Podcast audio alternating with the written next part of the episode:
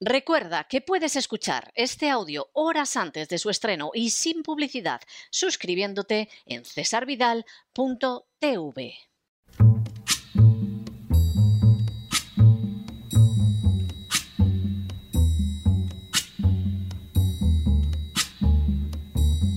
La voz con César Vidal, desde el exilio. When the night has come and the land is dark and the moon is the only light we'll see. No, I won't be afraid. Oh, I won't be afraid just as long as you stand, stand by me. Muy buenos días, muy buenas tardes, muy buenas noches y muy bienvenidos a esta nueva singladura de La Voz. Soy César Vidal, hoy es el viernes 18 de febrero de 2022 y me dirijo a los hispanoparlantes de ambos hemisferios, a los situados a uno y otro lado del Atlántico y como siempre lo hago desde el exilio. Corría el año 1858 y más concretamente el día 16 de junio, cuando se celebró en Springfield, Illinois, Estados Unidos, la convención del Partido Republicano. A las 5 de la tarde eligieron a Abraham Lincoln como su candidato para las elecciones al Senado en contra del candidato demócrata Stephen A. Douglas. A las 8 de la noche, Lincoln pronunció ante sus compañeros del Partido Republicano un discurso cuyo título era Una casa dividida contra sí misma no puede mantenerse en pie. Partiendo de una frase de Jesús que se encuentra en los Evangelios sinópticos, Lincoln apuntó al problema de la esclavitud e indicó que Estados Unidos no podía seguir siendo una nación medio esclava y medio libre. Semejante situación tenía que acabar porque no era posible mantener la división sin que al final acabara produciéndose un desastre de dimensiones nacionales. El discurso de Lincoln pareció demasiado radical incluso a algunos de sus partidarios, y no puede sorprender que al final perdiera las elecciones al Senado. Sin embargo, Lincoln sacó a la luz pública una realidad terrible y sobre todo mostró que era un hombre dispuesto a decir la verdad, aunque hubiera gente, incluso cercana a él, a quien pudiera desagradarle. Esa superioridad moral lo llevaría a una derrota en la carrera hacia el Senado, pero a la vez también dos años después lo conduciría a la Casa Blanca. Sería entonces cuando quedaría de manifiesto que una casa dividida contra sí misma no puede permanecer en pie al estallar una guerra civil que duraría cuatro años y en la que perdería la vida el mismo Lincoln. En las últimas horas hemos tenido nuevas noticias sobre las luchas intestinas del Partido Popular en España. Sin ánimo de ser exhaustivos, los hechos son los siguientes. Primero, en el año 2011, Mariano Rajoy llegó a la Moncloa apoyado por un electorado que esperaba una reedición de los éxitos de José María Aznar en la presidencia del gobierno. Segundo, a pesar de que contaba con precedentes cercanos y una holgadísima mayoría, Rajoy llevó a cabo una desastrosa política marcada por la traición, la cobardía y la corrupción, que no solo implicó dejar a España más endeudada y en peor situación económica y social que al llegar al poder, sino también dividir de forma trágica a las derechas españolas. Tercero, así además de los votos del Partido Popular que se desplazaron hacia Ciudadanos, en el año 2013 apareció el Partido Vox, en realidad en buena medida una escisión del Partido Popular que derivaba de las traiciones de Rajoy a su ideario y a sus votantes.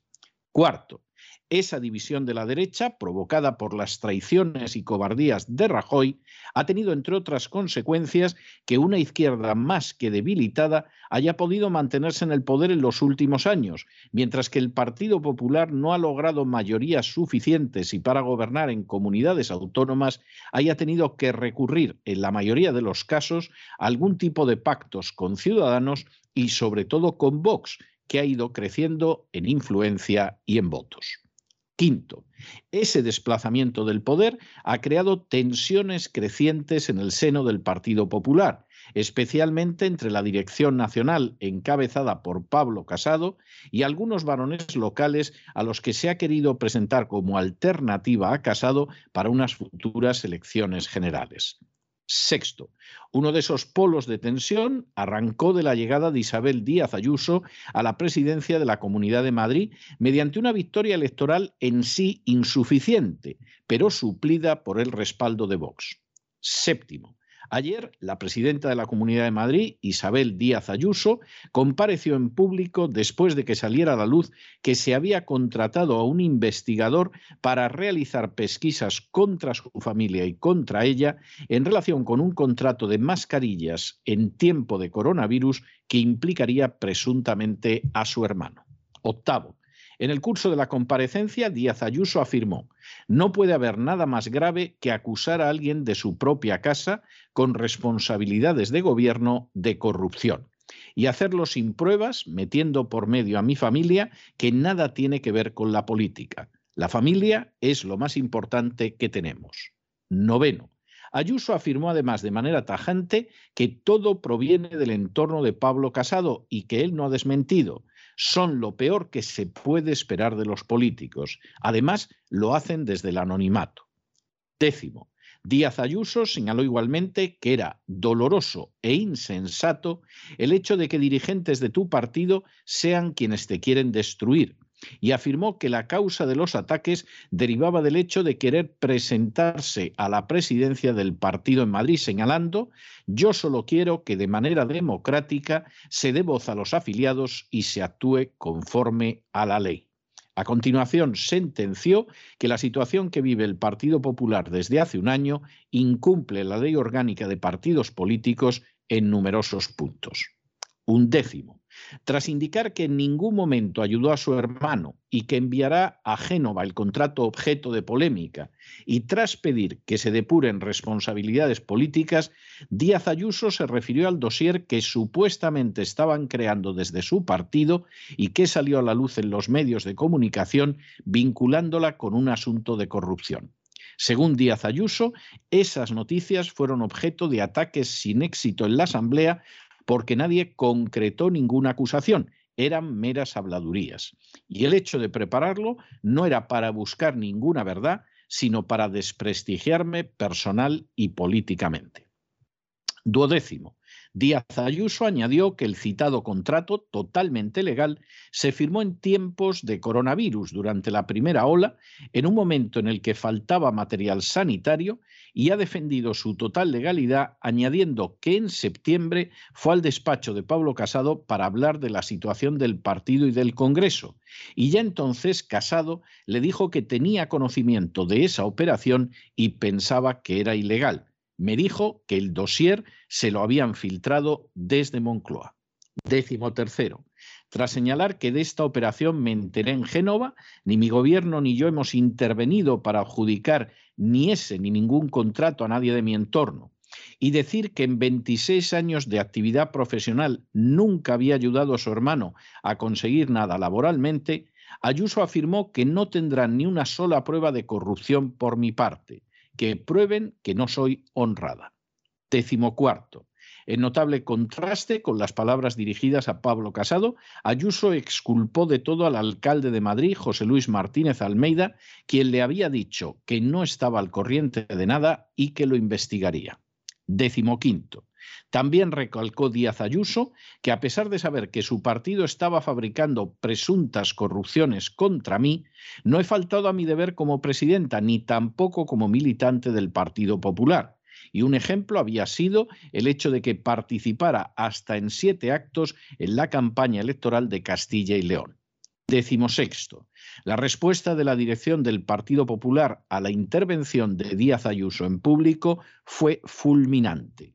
En apenas una hora, el secretario general del Partido Popular, Teodoro García Egea, desmintió que el partido hubiera contratado a ningún agente externo o elaborado un dossier y aseguró que nunca hemos impulsado a la presidenta de la Comunidad de Madrid, hemos imputado a la presidenta de la Comunidad de Madrid con ningún delito. Décimo séptimo. García Egea señaló que su primera obligación desde que había asumido el cargo de secretario general era asegurar que la organización estuviera libre de toda sospecha y que todos los cargos del partido estaban comprometidos con esa ejemplaridad y por lo tanto esa es la línea en la que, según dijo, seguiré trabajando siempre. Décimo octavo. Así, relató cómo en septiembre del año pasado el Partido Popular recibió información sobre un supuesto cobro relativo a comisiones y que dicha información la manejaban medios y también la oposición. Y por lo tanto, Pablo Casado se había reunido con Díaz Ayuso para aclararlo. Décimo noveno. García Egea destacó que había informado a Ayuso personalmente de ello y que se había iniciado una averiguación interna que no prejuzga a nadie. La presidenta madrileña había sido emplazada a remitir más información, pero, según dijo García Egea, ha sido en vano, ya que no han vuelto a tener más información al respecto, salvo ataques y la rueda de prensa de hoy. Vigésimo. García Egea desmintió el supuesto espionaje y aseguró que el Partido Popular no ha contactado con ningún agente externo ni tampoco se ha elaborado ningún dossier sobre Ayuso porque aseguró que si fuera así quien lo hubiera hecho sería cesado por mí automáticamente, al tiempo que subrayaba que nunca hemos imputado a la presidenta de la Comunidad de Madrid con ningún delito. Vigésimo. García Egea indicó que en aras de la honradez y transparencia que el Partido Popular debe a sus militantes y votantes, se actuaba de esa manera porque todos tienen el deber de lealtad y rectitud, lo que, según dijo, no exime a Ayuso a pesar de tener un buen resultado electoral. Es lo que le hemos pedido, nada más. Vigésimo segundo. García Egea deploró las acusaciones formuladas por Díaz Ayuso, afirmando que son casi delictivas, porque lo único que hemos hecho ha sido apoyarla en sus momentos de mayor soledad cuando nadie creía en ella. Vigésimo tercero.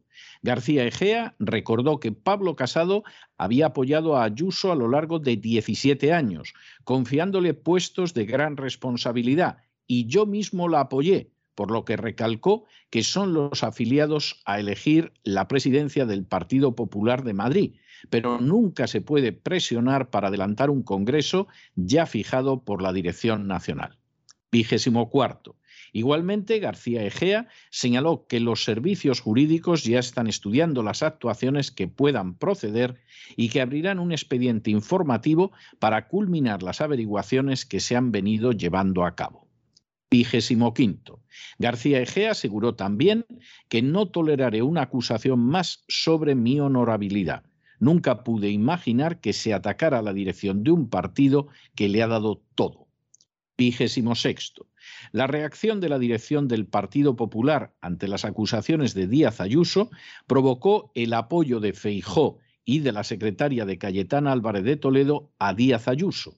Pero los diputados del Partido Popular en el Congreso, de manera mayoritaria, se alinearon al lado de Pablo Casado frente a lo que denominaron deslealtades y ambiciones personales de Isabel Díaz Ayuso. Vigésimo séptimo.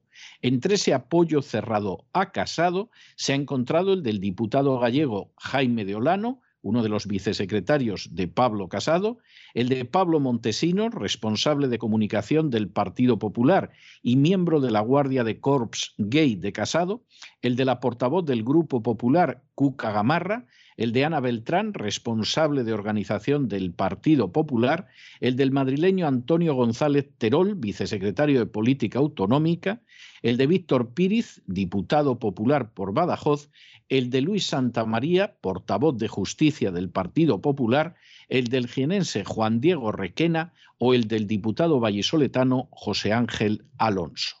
Vigésimo octavo. Entre las reacciones al escándalo de Ayuso, tras mantener una conversación con el alcalde de Madrid, José Luis Martínez Almeida, se encuentra el hecho de que Ángel Carromero, otro de los miembros de la Guardia de Corps Gay de Pablo Casado, presentara su dimisión con efecto inmediato. Vigésimo noveno.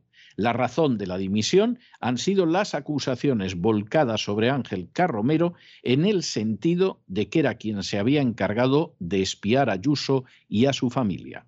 Trigésimo. En paralelo, 7NN publicó el testimonio de Julio Gutiérrez, un detective al que habrían encargado espiar a Ayuso. Según Gutiérrez, vinieron de una empresa del Partido Popular. Vigésimo primero. Julio Gutiérrez aseguró que a las personas vinculadas al Partido Popular que contactaron con él les había dicho que el trabajo que le querían encargar era ilegal. Trigésimo segundo. En las últimas horas ha surgido la noticia de que la dirección del Partido Popular podría haber encargado el espionaje de Díaz Ayuso y de su familia no a una agencia de detectives, sino a dos. Trigésimo tercero, hace pocas horas, Casado ha señalado que en la información que le llegó sobre la supuesta corrupción de Isabel Díaz Ayuso figuraban datos bancarios y fiscales, es decir, podría tratarse de la enésima utilización de la agencia tributaria con bastardos fines políticos.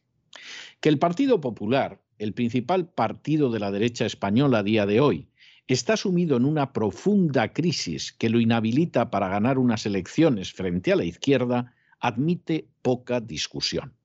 La razón fundamental de esa crisis se halla en la etapa de gobierno de Mariano Rajoy, que traicionó gravemente a los electores el programa electoral del Partido Popular y a España que cooptó en el partido no a los mejores, sino a los más sumisos, y que además provocó una división de la derecha que impide obtener victorias contundentes frente a las fuerzas de izquierdas.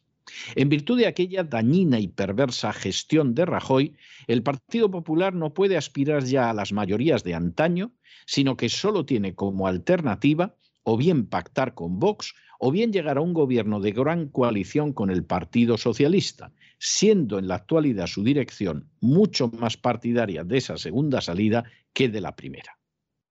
En paralelo, y también desde la época de Rajoy, el Partido Popular ha asumido con verdadero entusiasmo la agenda globalista, con declaraciones encendidas al respecto, derivadas de antiguos ministros como Margallo o señales inequívocas de Pablo Casado y la actual cúpula dirigente. Pensar que el Partido Popular se resistiría a la transformación de España en un protectorado de la agenda globalista es simplemente cerrar los ojos ante la realidad, porque la respalda e impulsa de una manera incansable y febril. En medio de ese panorama desolador, Isabel Díaz Ayuso presentaba algunos cambios estimulantes, aunque sin duda insuficientes. A diferencia del Partido Popular de Madrid, que generalmente ha surgido en cuanto a sus dirigentes de unas clases altas, Isabel Díaz Ayuso procede de una familia humilde de clase media-baja. A diferencia del Partido Popular Nacional, totalmente enemigo de acuerdos con Vox, Isabel Díaz Ayuso supo negociar con este grupo de manera tan ventajosa que logró que no entraran en el gobierno de la Comunidad de Madrid y además bloqueó iniciativas suyas en materia educativa y de ideología de género. A diferencia también de la gestión de Rajoy y Montoro, Isabel Díaz Ayuso consiguió que se mantuvieran políticas antaño defendidas por el Partido Popular, como el intento de contar con una fiscalidad más baja. En términos generales, Isabel Díaz Ayuso no ha sido ni de lejos un valladar, una protección, una trinchera contra la expansión de la agenda globalista. Y tampoco ha significado un regreso total a la mejor política del Partido Popular de finales del siglo XX. Sin embargo, a pesar de todo esto, con muchos de lo mejor con lo que ahora cuenta el Partido Popular y una de las pocas bazas para obtener triunfos electorales, siquiera en la Comunidad de Madrid. Precisamente sobre la base de ese panorama, resulta más que llamativo el proceso para liquidar esa alternativa que podríamos reconstruir en varias fases. Primero, el gobierno socialcomunista comunica a Casado que Isabel Díaz Ayuso podría estar incursa en una causa de corrupción relacionada con su hermano. Seguramente esa comunicación fue vendida como un favor entre amigos que desean en los dos casos el triunfo de la agenda globalista y la exclusión de la política nacional de una fuerza como Vox. Esa información, siquiera en parte, única y exclusivamente podía proceder de la agencia tributaria controlada por el gobierno social comunista. Segundo, Pablo Casado comunica a Díaz Ayuso lo que sucede e incluso le indica presuntamente la fuente de su información. Es posible que estuviera avisándola y que solo deseara saber la verdad, pero lo cierto es que el aviso provocó unos resquemores más que lógicos en Isabel Díaz Ayuso. Tercero, viene en un deseo de aclarar lo sucedido, o porque la situación podía ser aprovechada por un sector del Partido Popular para intentar liquidar a Díaz Ayuso, se procedió presuntamente a la contratación de detectives para investigar a Díaz Ayuso y a su familia. En esa maniobra habría tenido presuntamente un papel destacado Ángel Carromero, uno de los miembros de la Guardia de Corps gay de Pablo Casado. Cuarto, Ayuso no sabe manejar la situación y decide realizar unas declaraciones públicas que sin duda son valientes, pero que causan un daño extraordinario a la actual dirección del Partido Popular sin que quede de manifiesto en qué benefician a Isabel Díaz Ayuso. Quinto, la dirección del Partido Popular se ve obligada a reaccionar e insiste en que todo es falso y a la vez anuncia que inicia un expediente contra Ayuso. Sexto, con notables excepciones, como la de Feijó, el Partido Popular cierra filas en torno a Isabel, eh, en torno a Pablo Casado, algo más que previsible, por otra parte, para quien conozca ese partido. Séptimo, las furcias mediáticas se dividen a la hora de apoyar a una u otra parte en el conflicto, todo, eso sí, de acuerdo a sus intereses económicos y publicitarios.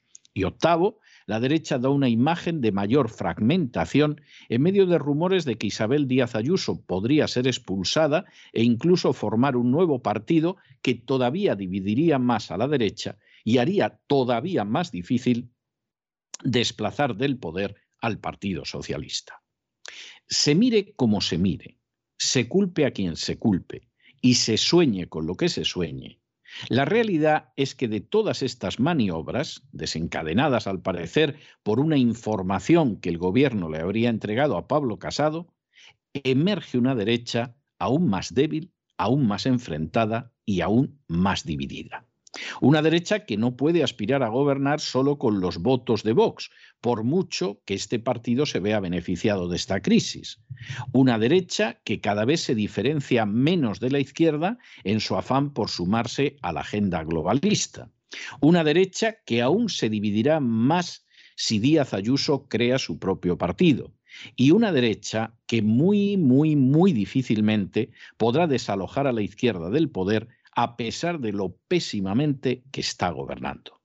Si era lo que pretendía el gobierno socialcomunista, pasando información a Pablo Casado sobre la supuesta corrupción de Isabel Díaz Ayuso, hay que reconocer que se ha tratado de una jugada magistral que le ha salido a la perfección por la escasa talla política e incluso mental de sus adversarios, y también por la cercanía que a estos tienen nubes de aduladores y de furcias mediáticas dispuestas a decir lo que sea según el mejor postor.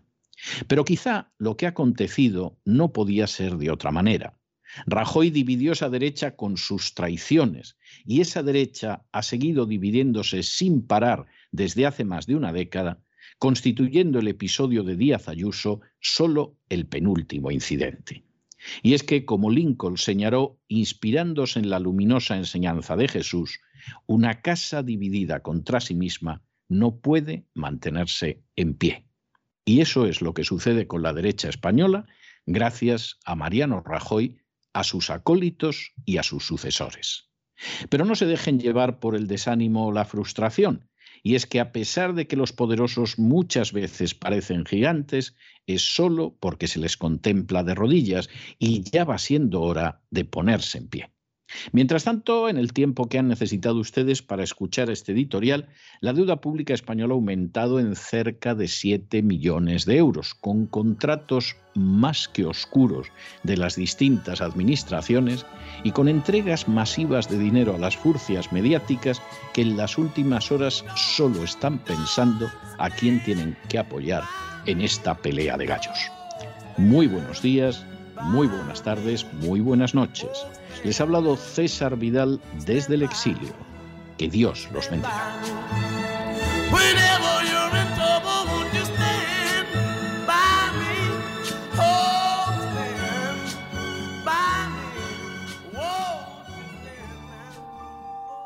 Esta sección está patrocinada por crowdfunding con el siguiente mensaje. Nuestro Señor Jesucristo, el único Dios verdadero, es misericordioso y nuestro Salvador.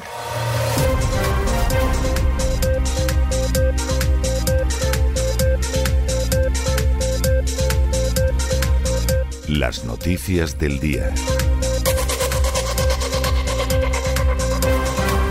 Estamos de regreso y estamos de regreso para dar inicio a este boletín informativo después de ese editorial que hemos dedicado a la fractura, la fragmentación y el previsible desastre de las fuerzas de derechas en España.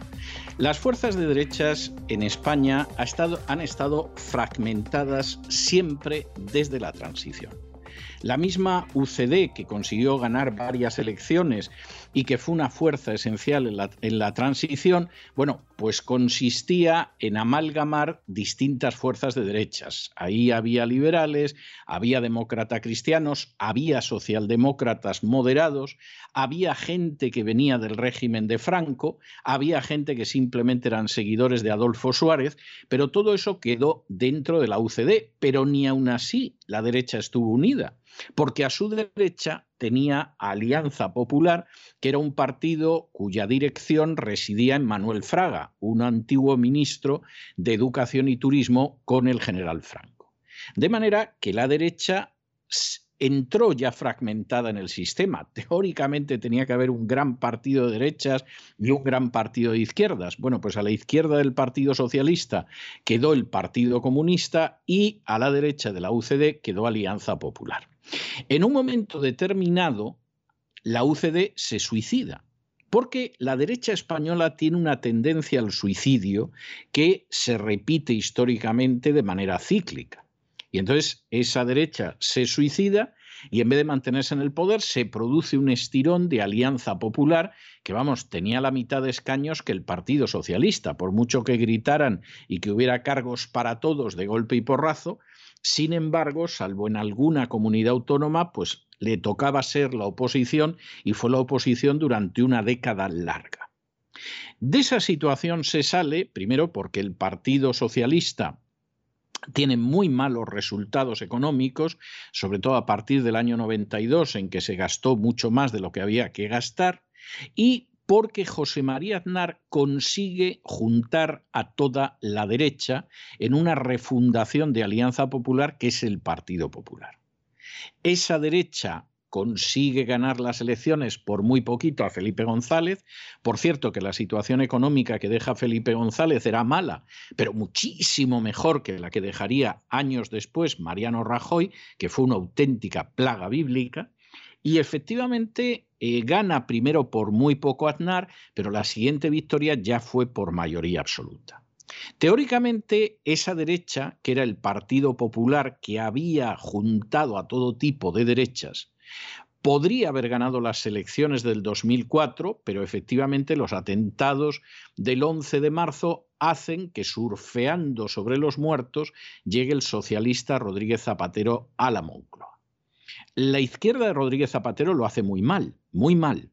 Deja muy malas cifras, no tan malas como las que dejaría luego Rajoy, pero muy malas. Pero como la derecha está unida todavía bajo Mariano Rajoy, obtiene una mayoría absoluta absolutísima. ¿Qué hizo Mariano Rajoy con esa mayoría absoluta? Nada bueno. Mariano Rajoy fue un traidor a su electorado, fue un traidor a España y fue un traidor a todo lo que fuera decencia. En términos fiscales, su ministro Montoro subió los impuestos más que lo que estaba contemplado en el programa del Partido Comunista de España. Impulsó la ilegalidad de una manera que raro es el mes que no aparece otra sentencia de los tribunales europeos tumbando alguna de las medidas miserables y canallas de ese personaje miserable y canalla que de manera inexplicable no ha ingresado en prisión y que se llama Cristóbal Montoro. Y por supuesto, junto con esto, cuando Rajoy se va del poder, sus cifras son muchísimo peores que las que dejó el socialista Felipe González cuando abandona el poder a mediados de los años 90.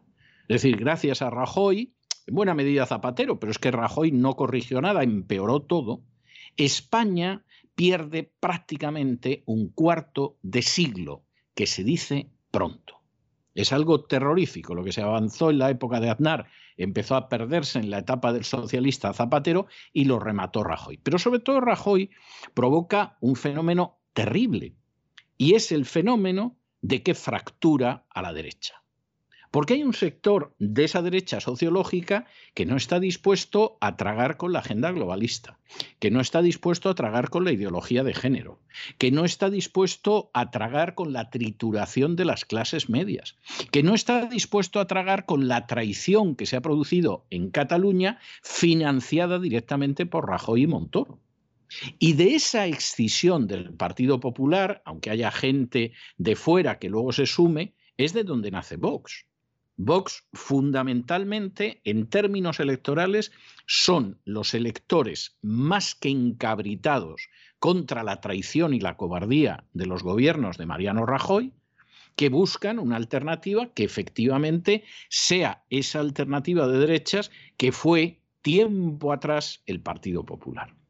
Consecuencia de esa fragmentación de la derecha, en la que además en muchos casos se suma la gente que vota a Ciudadanos para no votar al Partido Popular jamás. Antes morir que votar a ese partido de traidores, han dicho millones de españoles durante estos años, eso hace que la derecha se fracture. Y aunque el Partido Socialista atraviesa con mucho los peores momentos desde la transición, el Partido Socialista se aulpa al poder algunos dirán, claro, pero con el voto de los comunistas, de los golpistas, de los terroristas. Sí, eso es verdad. Pero si el Partido Popular hubiera sido un partido decente y Mariano Rajoy no hubiera sido un cobarde y un traidor, el Partido Socialista ni con los votos de los comunistas, ni de los terroristas, ni de los golpistas catalanes. Y este es el primer elemento que hay que tener en cuenta. ¿Qué pasa después de eso? Bueno, pues que el votante de derechas que en su día votó a José María Aznar, por ejemplo, se encuentra huérfano. Entonces algunos siguen votando por fidelidad religiosa al Partido Popular, igual que hay gente que por fidelidad religiosa vota al Partido Socialista o incluso al Partido Comunista. Hay otro sector que dice aquí la única alternativa que se enfrenta con determinados problemas es Vox, de modo que hay que votar a Vox. Y luego hay gente que dice, hombre, el Partido Popular es un desastre, hasta podría votar a Vox. Pero hay algún político del Partido Popular que se salva, como Isabel Díaz Ayuso en la Comunidad de Madrid. Y entonces van alternando, según la votación, entre unos y otros. En cualquier caso, el Partido Popular, casi con la excepción de Galicia, lo cierto es que para poder gobernar en distintas comunidades autónomas no tiene más remedio que apoyarse en Vox. Un Vox que generalmente acepta respaldar al Partido Popular a costa de muy poquito, pero en la idea de que de todas formas van a ir creciendo. En medio de esa situación se dan episodios muy poco edificantes. Por ejemplo, que en Madrid no se pueda abrir una comisión de investigación sobre los ancianos muertos en las residencias, porque ahí Vox decide echarle un capote al gobierno del Partido Popular. O, por ejemplo, que en un momento determinado Vox renuncie a aspectos muy importantes de su lucha más que noble y legítima contra la ideología de género para mantener a Isabel Díaz Ayuso en la Comunidad de Madrid. Pero dentro del panorama general, Isabel Díaz Ayuso, pues parece que es de lo poquito que se puede salvar dentro del Partido Popular. No se enfrenta con la Agenda 2030, es que lo mismo ni sabe lo que es pero tampoco es una entusiasta como Pablo Casado y como otros dirigentes del partido, como García Margallo, que bueno, lo presenta como la salvación de España y se queda tan pancho. Así fue un ministro de Asuntos Exteriores tan desastroso y tan ridículo como fue, claro, con ese tipo de ideas. Pero lo cierto es que en última instancia, bueno, pues Isabel Díaz Ayuso significa algo de cambio. Por ejemplo, que en Madrid no va a gobernar la izquierda, que no es poco, que no va a haber una subida de impuestos porque es de la vieja guardia del Partido Popular en cuanto a eso, no como Rajoy y Montoro, y sostiene que la fiscalidad tiene que ser baja. Es una chica que no pertenece a los niños pijos que han cubierto la dirección del Partido Popular en Madrid durante décadas, sino que es una chica de clase media baja, que ha ido saliendo adelante por sí misma Y en ese sentido es algo nuevo, es algo fresco. Insuficiente, pero con algunos aspectos, bueno, positivos, porque no tiene problema en pactar con Vox. Es más, consigue sacar mucho de Vox sin que Vox a cambio reciba casi nada, lo cual significa que no es mala negociadora. Esto provoca en un momento determinado celos entre gente que está en la cúpula del partido. Y esos celos son captados magníficamente por el Partido Socialista. Y aquí que unos dicen que si Casado, que si Isabel Díaz Ayuso, etcétera, parece que todo el mundo está pasando por alto lo bien que lo ha hecho el Partido Socialista. Moncloa le entrega a Casado un dossier, aunque no ha habido manera de que Casado haya dicho quién ha entregado el dossier. No ha habido forma de que lo dijera hoy, por ejemplo, en una entrevista con Carlos Herrera, y eso que se lo ha vuelto a preguntar varias veces, muy suave, pero se lo ha vuelto a preguntar y no lo ha dicho. Pero evidentemente aquí el testimonio de Isabel Díaz Ayuso parece claro. La llama Pablo Casado en septiembre, de la reunión de septiembre está todo el mundo de acuerdo. Ella quiere que se adelante la votación para ver quién tiene la presidencia del Partido Popular en Madrid, porque sabe que tiene respaldo y si adelanta la votación sale seguro. Si esto se alarga, a saber lo que puede en un momento determinado hacer la cúpula del Partido Popular. Y entonces Casado le dice que existe el dossier. Se lo dijo para informarla y decir esto lo tenemos que aclarar, como pretende Casado y como pretende Teodoro. O por el contrario, se lo dijo en el sentido de ándate con pies de plomo, Isabel, que tenemos esto. Pues eso a día de hoy no lo podemos saber. Pero lo que sí sabemos es que el dossier se lo pasan desde el gobierno socialista, que el dossier se lo enseña Casado a Isabel Díaz Ayuso y que ese dossier necesariamente, obligatoriamente, ineludiblemente, necesita la colaboración de los esbirros de la agencia tributaria, porque esos esbirros de la agencia tributaria, utilizados tantísimas veces en maniobras políticas, son los únicos que pueden proporcionar esos datos. Cosa que no nos sorprende en absoluto, aunque habrá gente que se quede sorprendida. Pero si son unos sicarios buscabonus, ¿qué esperaban ustedes? Enseñan eso y lo que sea necesario al que les mande, que para eso cobran bonos. En medio de toda esta situación, evidentemente, Isabel Díaz Ayuso se siente incómoda. En un momento determinado le llega la información de que hasta hay una agencia de detectives recabando datos y a lo mejor esto lo consultó en oración con su director espiritual, pero da la sensación de que sin encomendarse ni a Dios ni al diablo y quizá intentando aprovechar que las elecciones de Castilla y León no le han salido bien a Casado, tampoco a ella, que fue siete veces y no parece que eso aumentara mucho los votos del Partido Popular, pues convoca una rueda de prensa y dice, aquí los jefes de mi partido me están haciendo esto, esto es una jugada muy cochina, yo soy una persona honrada, no tengo nada que ver con el contrato de mi hermano y jamás ayudo a mi hermano en los veintitantos años que llega, lleva trabajando con estas cuestiones. Por supuesto, las acusaciones de Díaz Ayuso son de kamikaze, o sea, eso es lanzarte con el avión contra lo que es la, la, cubierta del barco de la cúpula de tu partido y en menos de una hora pues está Teodoro saliendo a responder para decir que esto es un disparate y que por supuesto le van a abrir un expediente. Lo del expediente no es sorprendente, es decir, por menos en España se ha expulsado a gente de los partidos políticos, no debería de sorprenderle a nadie, pero claro, mucha gente ha dicho, ah, mira, ya van a expulsarla del partido, no la van a dejar que siga adelante, etcétera, etcétera. Lo que vaya a suceder a partir de ahora está sujeto a especulación. Es decir, ¿qué pasa si efectivamente el partido considera que esto es muy grave y la expulsa. Bueno, pues que Isabel Díaz Ayuso se va a quedar colgada de la brocha. Porque si alguien piensa que la va a defender la gente del partido, hombre, salvo Feijó, que a lo mejor sabe que a él también le han elaborado un dossier y ha salido a defenderla, o la secretaria Cayetana Álvarez de Toledo, ¿eh? El partido, vamos, inmediatamente peloteo absoluto a Pablo Casado, porque sus cargos dependen de Pablo Casado a día de hoy. Mañana a lo mejor dependen de Pepito Pérez, pero hoy de Pablo Casado. Carromero, miembro ilustre de la Guardia de Corps Gay de Casado. Este ha dimitido inmediatamente y se ha quitado en medio y ya le buscarán algún apaño en algún sitio, pues llevan buscándole apaños, pero siglos y siglos, y el tío sigue sobreviviendo. Y se acabó ya le buscarán algo por algún lado. Y entonces aquí la historia pues es esa. Si la expulsan, pues si la expulsan esto va a acabar muy mal, porque este es el final de Isabel Díaz Ayuso. Lo más seguro es que sea su final. Que no la expulsan, pues a ver cómo lo recomponen porque evidentemente hay que dar la sensación de que nos hemos calentado mucho, nos queremos mucho, nos damos muchos besos y vamos a las elecciones que van a ser mm, antes de un año. Y es complicado, es complicado. Y por supuesto, piensen ustedes en los que dicen, pues nada, Isabel Díaz Ayuso lo que tiene que hacer es crear un partido propio.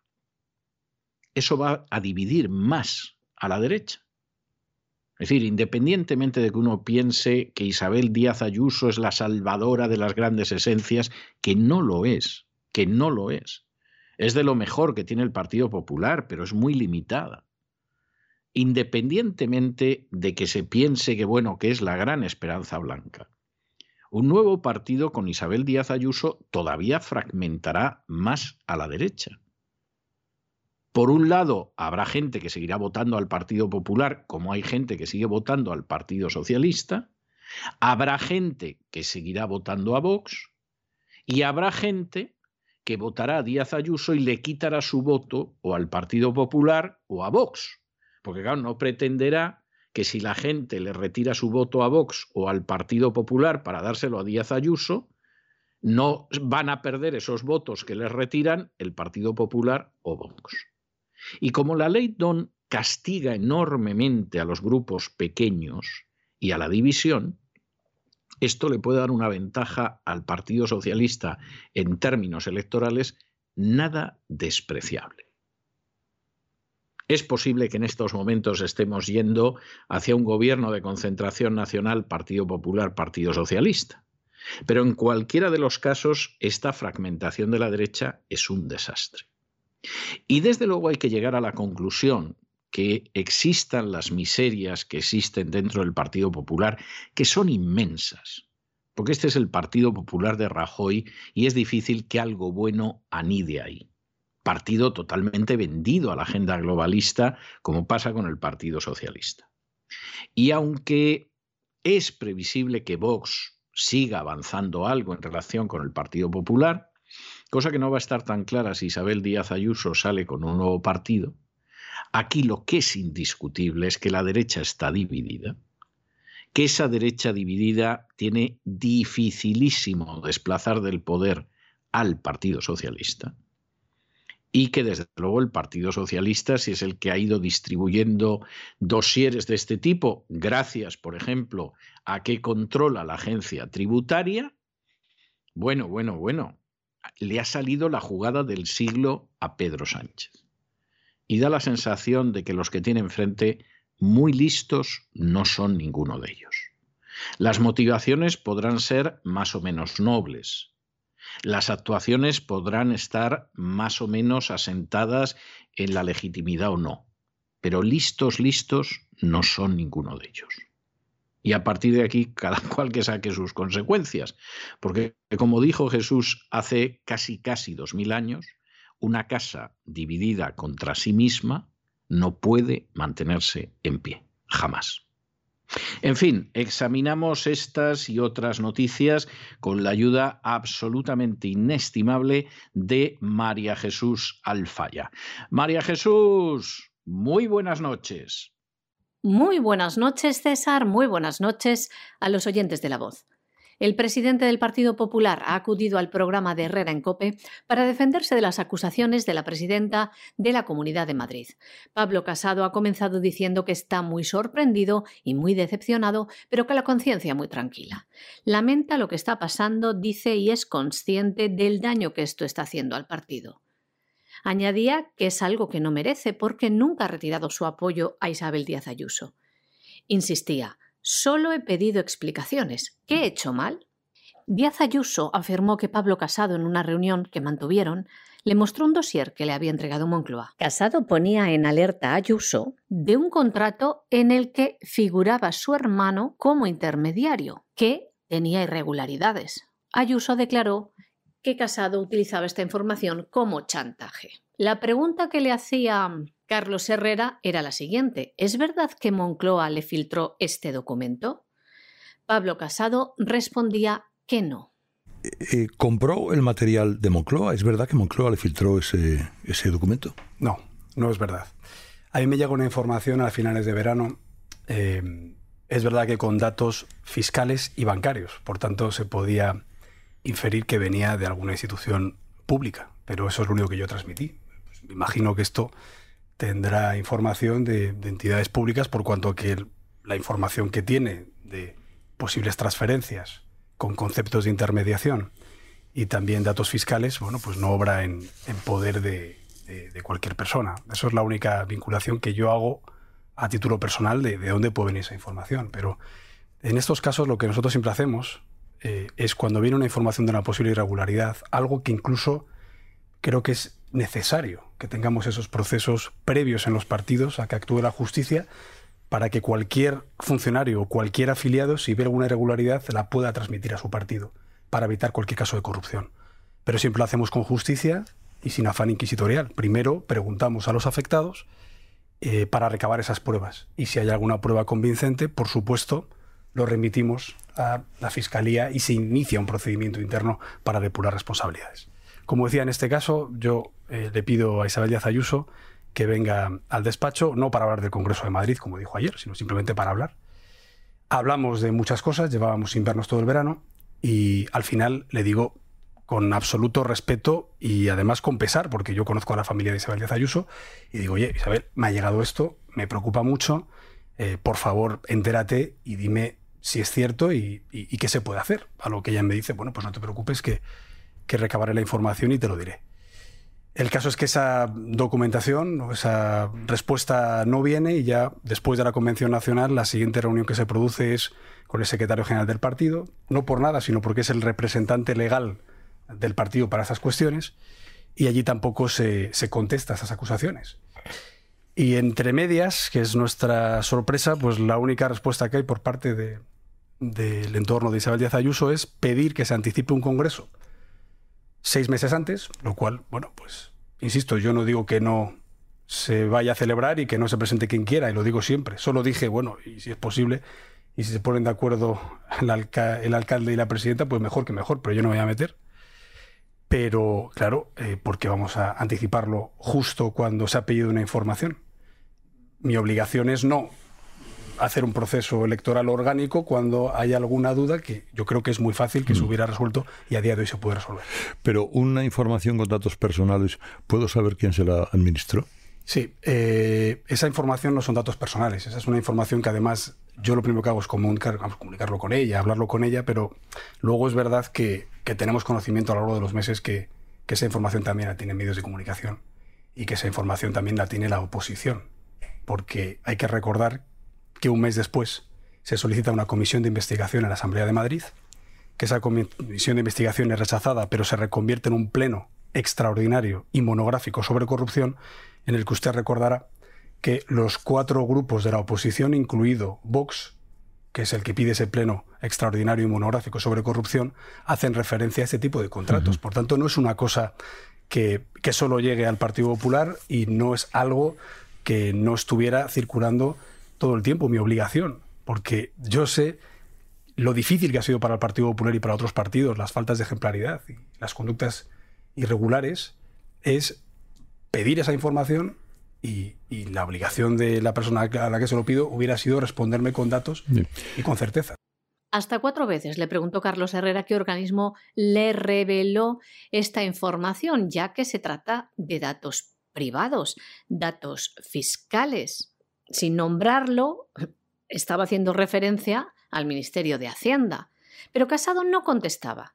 Lo que sí desmintió Pablo Casado es que fuera el entorno de la Moncloa o la administración que controla la Moncloa quien le dio esta información. Y también decía que en ningún caso va contra la familia de Ayuso que lo hace por el partido. Eh, pero simplemente lo que se pide es que se den esos datos. Esos datos que además ayer ella confirma, en el sentido de que pudo haber alguna colaboración de su hermano en una contratación eh, de un procedimiento de emergencia para la compra de mascarillas. Esto no es verdad que sea algo contra la familia de nadie. Jamás lo haría. Esto es algo sobre una persona que ostenta una responsabilidad política por ser del Partido Popular. Por tanto, esto es una petición de información por la labor que hace Isabel Díaz Ayuso. Bueno, en cualquier caso, aunque no me dice usted, bueno, tiene usted derecho a que sus fuentes sean privadas, eso es evidente. Pero sí me desmiente que fuera el entorno de la Moncloa o de la administración que controla directamente la Moncloa. Absolutamente. Bien. Y de hecho le voy a decir una cosa. Eh, Después de esto, de esto que ha pasado, quizá que interpreta en esta conversación que, yo estoy refiriéndome a fuentes oficiales, cuando yo lo que estoy diciendo simplemente es que la información debe venir de, de alguien que tiene una información que solo pueden tener organismos oficiales, sucede algo estrambótico, parecido a lo que me imagino que me preguntará ahora mismo sobre esta falsedad de los supuestos espías. Y es que desde la Puerta del Sol se nos dice que ese supuesto dossier de la Moncloa, se les ha dicho en Moncloa que se lo hemos pasado desde Génova y que entonces eh, eso sería gravísimo. Bueno, esto me lo dice a mí directamente por mensaje la presidenta de la Comunidad de Madrid, a lo mm. cual yo por supuesto ni contesto. Y llamamos directamente a la Moncloa, que nos dicen que eso es absolutamente falso. Es decir, esta preconstitución de pruebas y esta involucración de organismos, en vez de dar la información de lo que se está pidiendo, es algo que, a mí me sorprende aún más. Porque claro, que a mí se me diga como presidente de un partido, una presidenta autonómica. No, esto que se me dijo que venía de fuentes oficiales de la Moncloa, eh, bueno, pues resulta que me dicen en la Moncloa eh, que es que ese dossier se lo habéis pasado eh, desde Génova, que yo tenga que llamar al Ministerio de la Presidencia para descartar una información que es falsa, que me está dando una presidenta autonómica, sinceramente, es que es algo surrealista. El presidente del Partido Popular también dijo, jamás es absolutamente falso que contratara a ningún detective para investigar a Ayuso o a su familia. Pablo Casado también añadía que no cuestionaba si era legal o ilegal el contrato, sino lo que cuestionaba era la moralidad de cobrar una comisión de cerca de 300.000 euros en plena pandemia. Con lo fácil que sería decir, no solo ese es el contrato, que yo no he puesto en duda que el contrato esté bien hecho. Evidentemente, solo faltaba. El problema es que si después de ese contrato ha habido una transferencia de comisiones a un familiar, lo cual es algo, don Carlos, que más allá de que sea ilegal, que eso es algo que tendrá que decir un juez si hay una investigación, la cuestión es si es entendible que el 1 de abril, cuando morían en España 700 personas, se puede contratar con tu hermana y recibir 300.000 euros de beneficio por vender mascarillas. Porque usted da, por hecho, usted da por hecho que la comisión es de 300.000 euros. Bueno, la información es que la comisión es de 286.000 euros, lo cual es un importe suficientemente relevante como para que alguien pudiera pensar que ha habido un tráfico de influencias. Pero insisto, yo no estoy acusando, estoy preguntando. Y no he tenido respuesta, porque lo más fácil sería decir, no, mire, no, mi hermano no ha recibido ninguna comisión vinculada a ese contrato, o si la ha recibido, bueno, pues tengo que dar explicaciones porque ya no es una cuestión solo del Código Penal, es una cuestión de la ley del alto cargo de la Comunidad de Madrid, que prohíbe contratar con familiares o con personas interpuestas. Pablo Casado desmiente que contratara a algún detective, pero el detective vinculado al espionaje del hermano de Ayuso asegura que desde la empresa municipal de vivienda le contactaron hasta en 16 ocasiones. Durante toda la entrevista, Pablo Casado cayó en numerosas contradicciones. Por un lado, afirmaba que era inmoral que el hermano de la presidenta hubiera cobrado comisiones y luego decía que no tenía pruebas de ello. Decía también que no contrató detectives, pero por otro lado dejaba caer que su obligación era recabar datos. Tampoco explicaba de qué modo. Cuando Herrera le preguntaba ¿no se le habrá colado Moncloa? Decía, no lo sé, aunque añadía que no parece porque el contrato existe. Y decía también lo siguiente Pablo Casado. Cuando tenga respuesta se sabrá si ha cometido una ilegalidad o una inmoralidad. E insistía durante toda la entrevista que lo único que ha hecho él es lo que tenía que hacer. La presidenta de la Comunidad de Madrid ha contestado públicamente a Pablo Casado mediante un comunicado. Isabel Díaz Ayuso ha declarado que su hermano Tomás Díaz Ayuso cobró 55.000 euros masiva de la empresa Priviet Sportive no por obtener un contrato con la Administración regional, sino por el cobro de las gestiones realizadas para conseguir el material sanitario, en concreto mascarillas en China, y por su traslado a Madrid.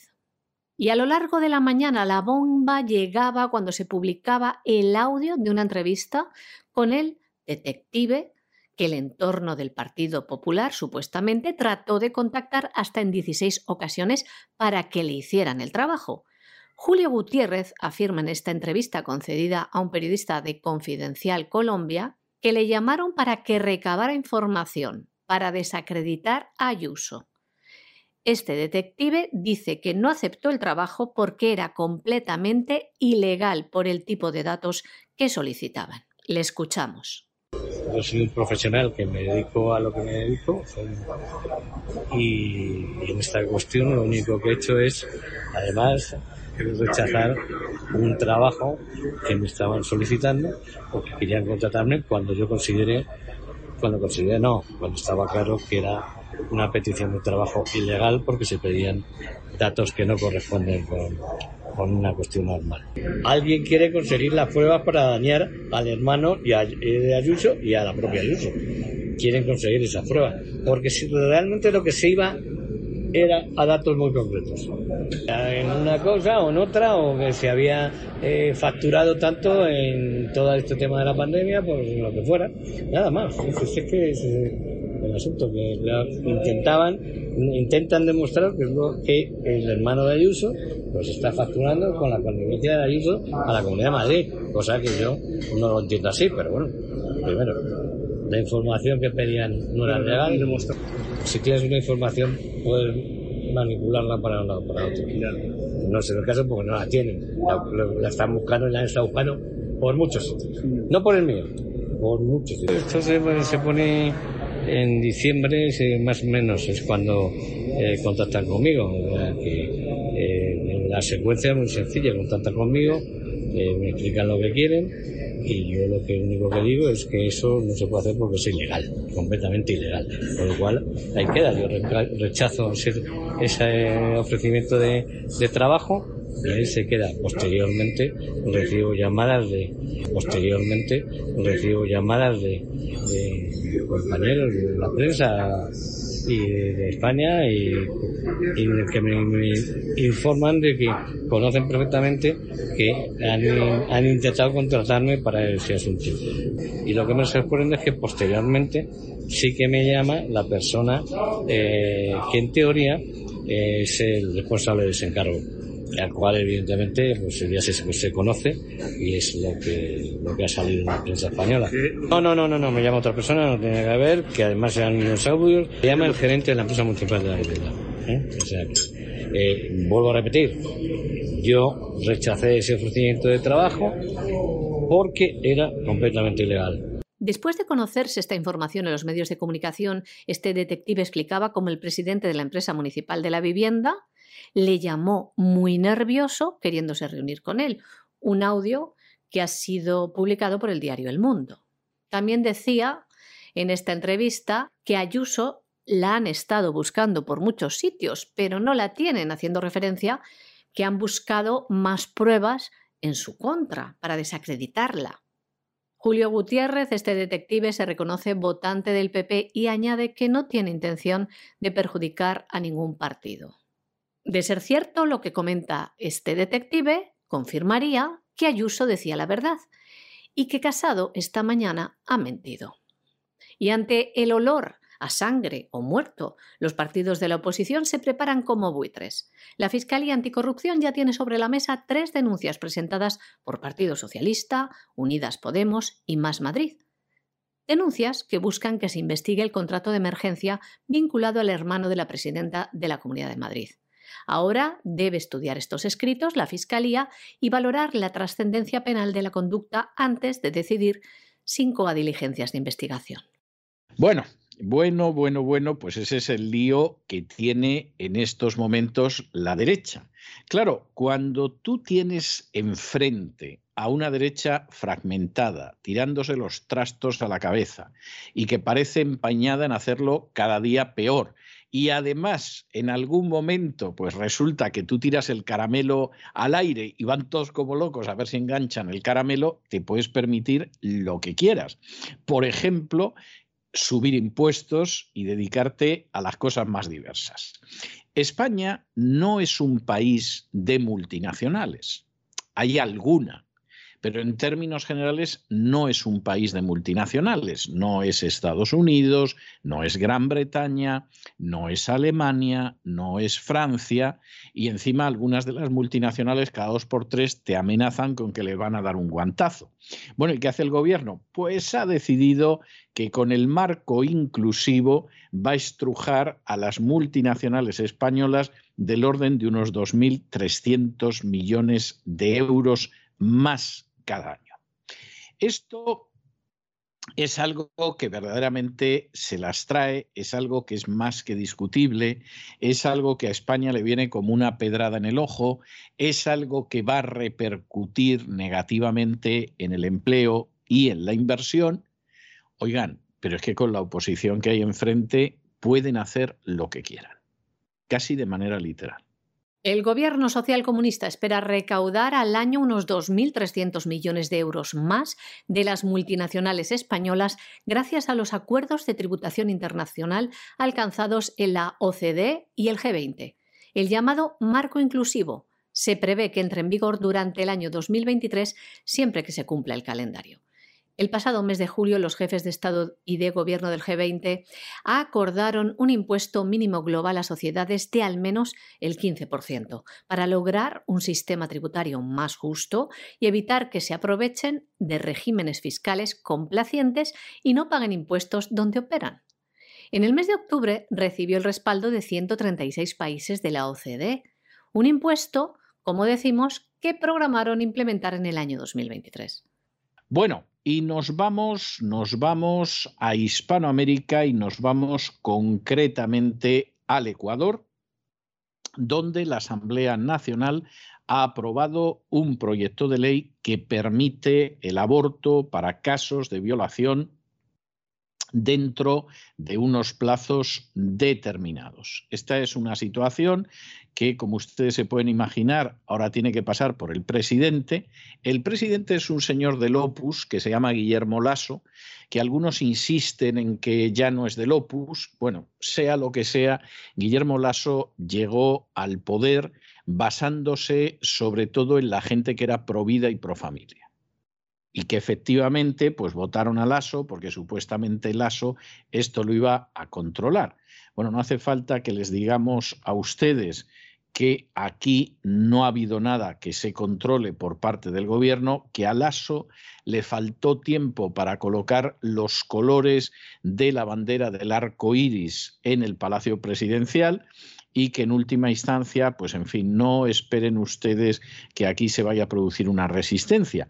Si finalmente se una aparece una resistencia por parte de Guillermo Lasso a la legislación del aborto, bueno, nos vamos a llevar una sorpresa muy grata, pero no lo esperamos. Y esto es para que la gente piense a quién vota en las elecciones, porque es que hay gente que no es digna de confianza y cuando llega al poder hace todo lo contrario de aquello que se supone que para eso le votaron los ciudadanos. Eso acaba luego creando unas crisis terribles, que se lo digan en España a los antiguos votantes del, Partido Popular que por millones juran y perjuran que jamás volverán a votar al Partido Popular. Es lo que tiene votar a gente que no es digna de confianza, independientemente de si están ubicados en la izquierda en la derecha. La Asamblea Nacional de Ecuador aprobaba ayer el proyecto de ley que permite el aborto para casos de violación dentro de unos plazos determinados. La votación se dio en cumplimiento de una sentencia de la Corte Constitucional que ordenaba la despenalización y la regulación de la interrupción voluntaria del embarazo cuando la gestante haya sido víctima de violación. La norma obtuvo 75 votos a favor, 5 más de los 70 que eran necesarios para sacar adelante el proyecto de ley. La ley contempla que las mujeres víctimas de violación que hayan quedado embarazadas puedan interrumpir la gestación hasta las 12 semanas y excepcionalmente hasta las 18 semanas en casos de niñas, adolescentes y mujeres indígenas y del área rural. Ahora la nueva norma legal pasa a revisión del presidente Guillermo Lasso. El texto será derivado al Ejecutivo que dispone de un plazo de 30 días para presentar sus observaciones o disponer su publicación en el Registro Oficial de Ecuador. La interrupción del embarazo en casos de violación ya estaba despenalizada desde el mes de abril del año pasado por un pronunciamiento de la Corte Constitucional. Lo que estaba pendiente hasta ayer era legislar un texto que fijara los requisitos para hacerlo, con la indicación del cuerpo de magistrados de no poner trabas. Bueno, y fíjense ustedes que esto es bastante interesante. México en las últimas 24 horas ha detenido a más de 1.200 inmigrantes ilegales de 33 nacionalidades. México tiene una política que es comprensible, pero que claro, eh, implica en, en cuanto a la inmigración una doble vara de medir. México, por supuesto, quiere que Estados Unidos flexibilice lo más posible la inmigración, incluso la inmigración ilegal, porque hay muchos mexicanos que van al Coloso del Norte y porque además México quebraría si no recibiera las remesas de dinero de los mexicanos que están en Estados Unidos. Este es un tema que no se quiere recordar, pero la realidad es que el gasto corriente que significa el Estado mexicano posiblemente no podría mantenerse sin esas remesas de los emigrantes legales e ilegales que procedentes de México llegan a Estados Unidos. Y esto explica por qué a la hora de criticar la política y a determinadas naciones, pues México, en fin, la gente pensará lo que quiera de los Estados Unidos, pero el presidente mexicano se guarda muy mucho de hacer ciertas demagogias. El presidente de México en un momento determinado le puede pegar dos sopapos a España y hablar de la conquista, etcétera, etcétera. No se le ocurrirá decir nada ni de la guerra de Texas, ni de la guerra entre México y Estados Unidos, que significó que México casi perdiera la mitad de su territorio. Y alguno dirá, oiga, pues eso fue un desastre en términos territoriales y de riqueza. Lo fue. Pero se da la circunstancia de que mientras que en el caso español, aunque sucediera muchísimo tiempo atrás, en última instancia, pues evidentemente lo único que hay ahora en España son, eh, perdón, en México son algunas empresas españolas que no siempre actúan de manera ejemplar, vamos a ser honrados y ecuánimes en esto, en el caso de Estados Unidos, los mexicanos que hay ahora mismo en Estados Unidos, no entro ya en las empresas americanas que han llegado a México, en la inversión que hay en México, etcétera, etcétera. Bueno, pues esa gente es la que mantiene en pie el aparato del Estado de México, con sus remesas de dinero. De manera que México, pues en fin, de cara a Estados Unidos, procura eh, comportarse, ser buenos chicos, no levantar mucho la voz y, por supuesto, pedir una, una posición flexible en cuanto a la inmigración ilegal. Ah, pero ¿qué pasa con los que llegan a México buscando una mejor vida? Porque hay mucha gente que llega hasta México que busca una mejor vida, porque de donde ellos vienen se vive mucho peor que en México y hay muchas menos posibilidades y algunos hasta quieren cruzar el país y llegar hasta los Estados Unidos. Bueno, pues a esos evidentemente en México les aplica una política durísima. El control de fronteras que tiene México en relación con Guatemala es durísimo, aunque por supuesto nadie habla de ello, porque ahí quien es duro es México y eh, evidentemente no los Estados Unidos. Y de estos más de 1.200 en las últimas 24 horas, que es una cantidad que resulta escalofriante, la mayoría de dónde venía, pues Honduras, Guatemala, Colombia, pero posiblemente muchos de los de Colombia son de origen venezolano, El Salvador, o sea, Centroamérica, Colombia, que está inmediatamente a continuación, y Cuba, como no. ¿Y cómo actúa México? Bueno, pues con la misma dureza y la misma firmeza que debería de actuar todo el mundo. Y que lamentablemente no se hace. México ha detenido a más de 1.200 inmigrantes ilegales en las últimas 24 horas, en concreto a 1.266 de 33 nacionalidades durante el día de ayer, en varias operaciones, según ha informado el Instituto Nacional de Migración de México. Se trata de 741 hombres, 322 mujeres y 203 menores de edad. La procedencia en su mayoría es de Colombia, Honduras, Guatemala, Cuba y El Salvador personas que transitaban de manera irregular por 22 entidades de México, como Ciudad de México, Chiapas, Tabasco, Baja California, Nuevo León, Tamaulipas y Quintana Roo. Las autoridades mexicanas han intensificado los controles para evitar la entrada de estos inmigrantes ilegales. Durante el año pasado, entre enero y septiembre, más de 190.000 personas fueron detectadas en México, tres veces más que en el año 2020, según los datos oficiales. Y nos vamos a internacional, y nos vamos a internacional, porque claro, Aquí la idea de que finalmente no se produjera la invasión de Ucrania por Rusia, pues a muchos les ha dejado con el pastelito delante de la boca y con dos palmos de narices. Y claro, como luego además salió María Sajárova para pitorrearse, burlarse y partirse de risa con los medios occidentales y encima los mencionó. La CNN que ha hecho el ridículo, o la CNN, como dicen aquí, eh, el Bill, el Daily Telegraph, el, el, Washington Post, el New York Times, que anunciaron aquí la fecha, hasta dieron la hora. Bueno, pues a ver, díganos ustedes cuál es el calendario de invasiones rusas este año para saber cuándo nos tomamos las vacaciones, etcétera, etcétera. Bueno, pues había quien estaba que mordía. Había quien decía que de todas formas, aunque no hubiera invasión rusa, a Rusia había que sancionarla. O sea, hay que, hay que separar tajantemente a la Unión Europea de Rusia. Y si no invade de todas formas, les golpeamos a los rusos porque esa gente no se puede llevar bien. Y claro, al final, al final, ¿quién salta a hacer el ridículo en este tipo de cosas? Hombre, en muchos casos la gente que tiene intereses y en muchos casos aquellos que esperan promocionar su carrera. Y va, aparece Josep Borrell, catalán, socialista y además el ministro de Asuntos Exteriores de la Unión Europea, y aparece ayer y dice que ha empezado el bombardeo ruso en el este de Ucrania.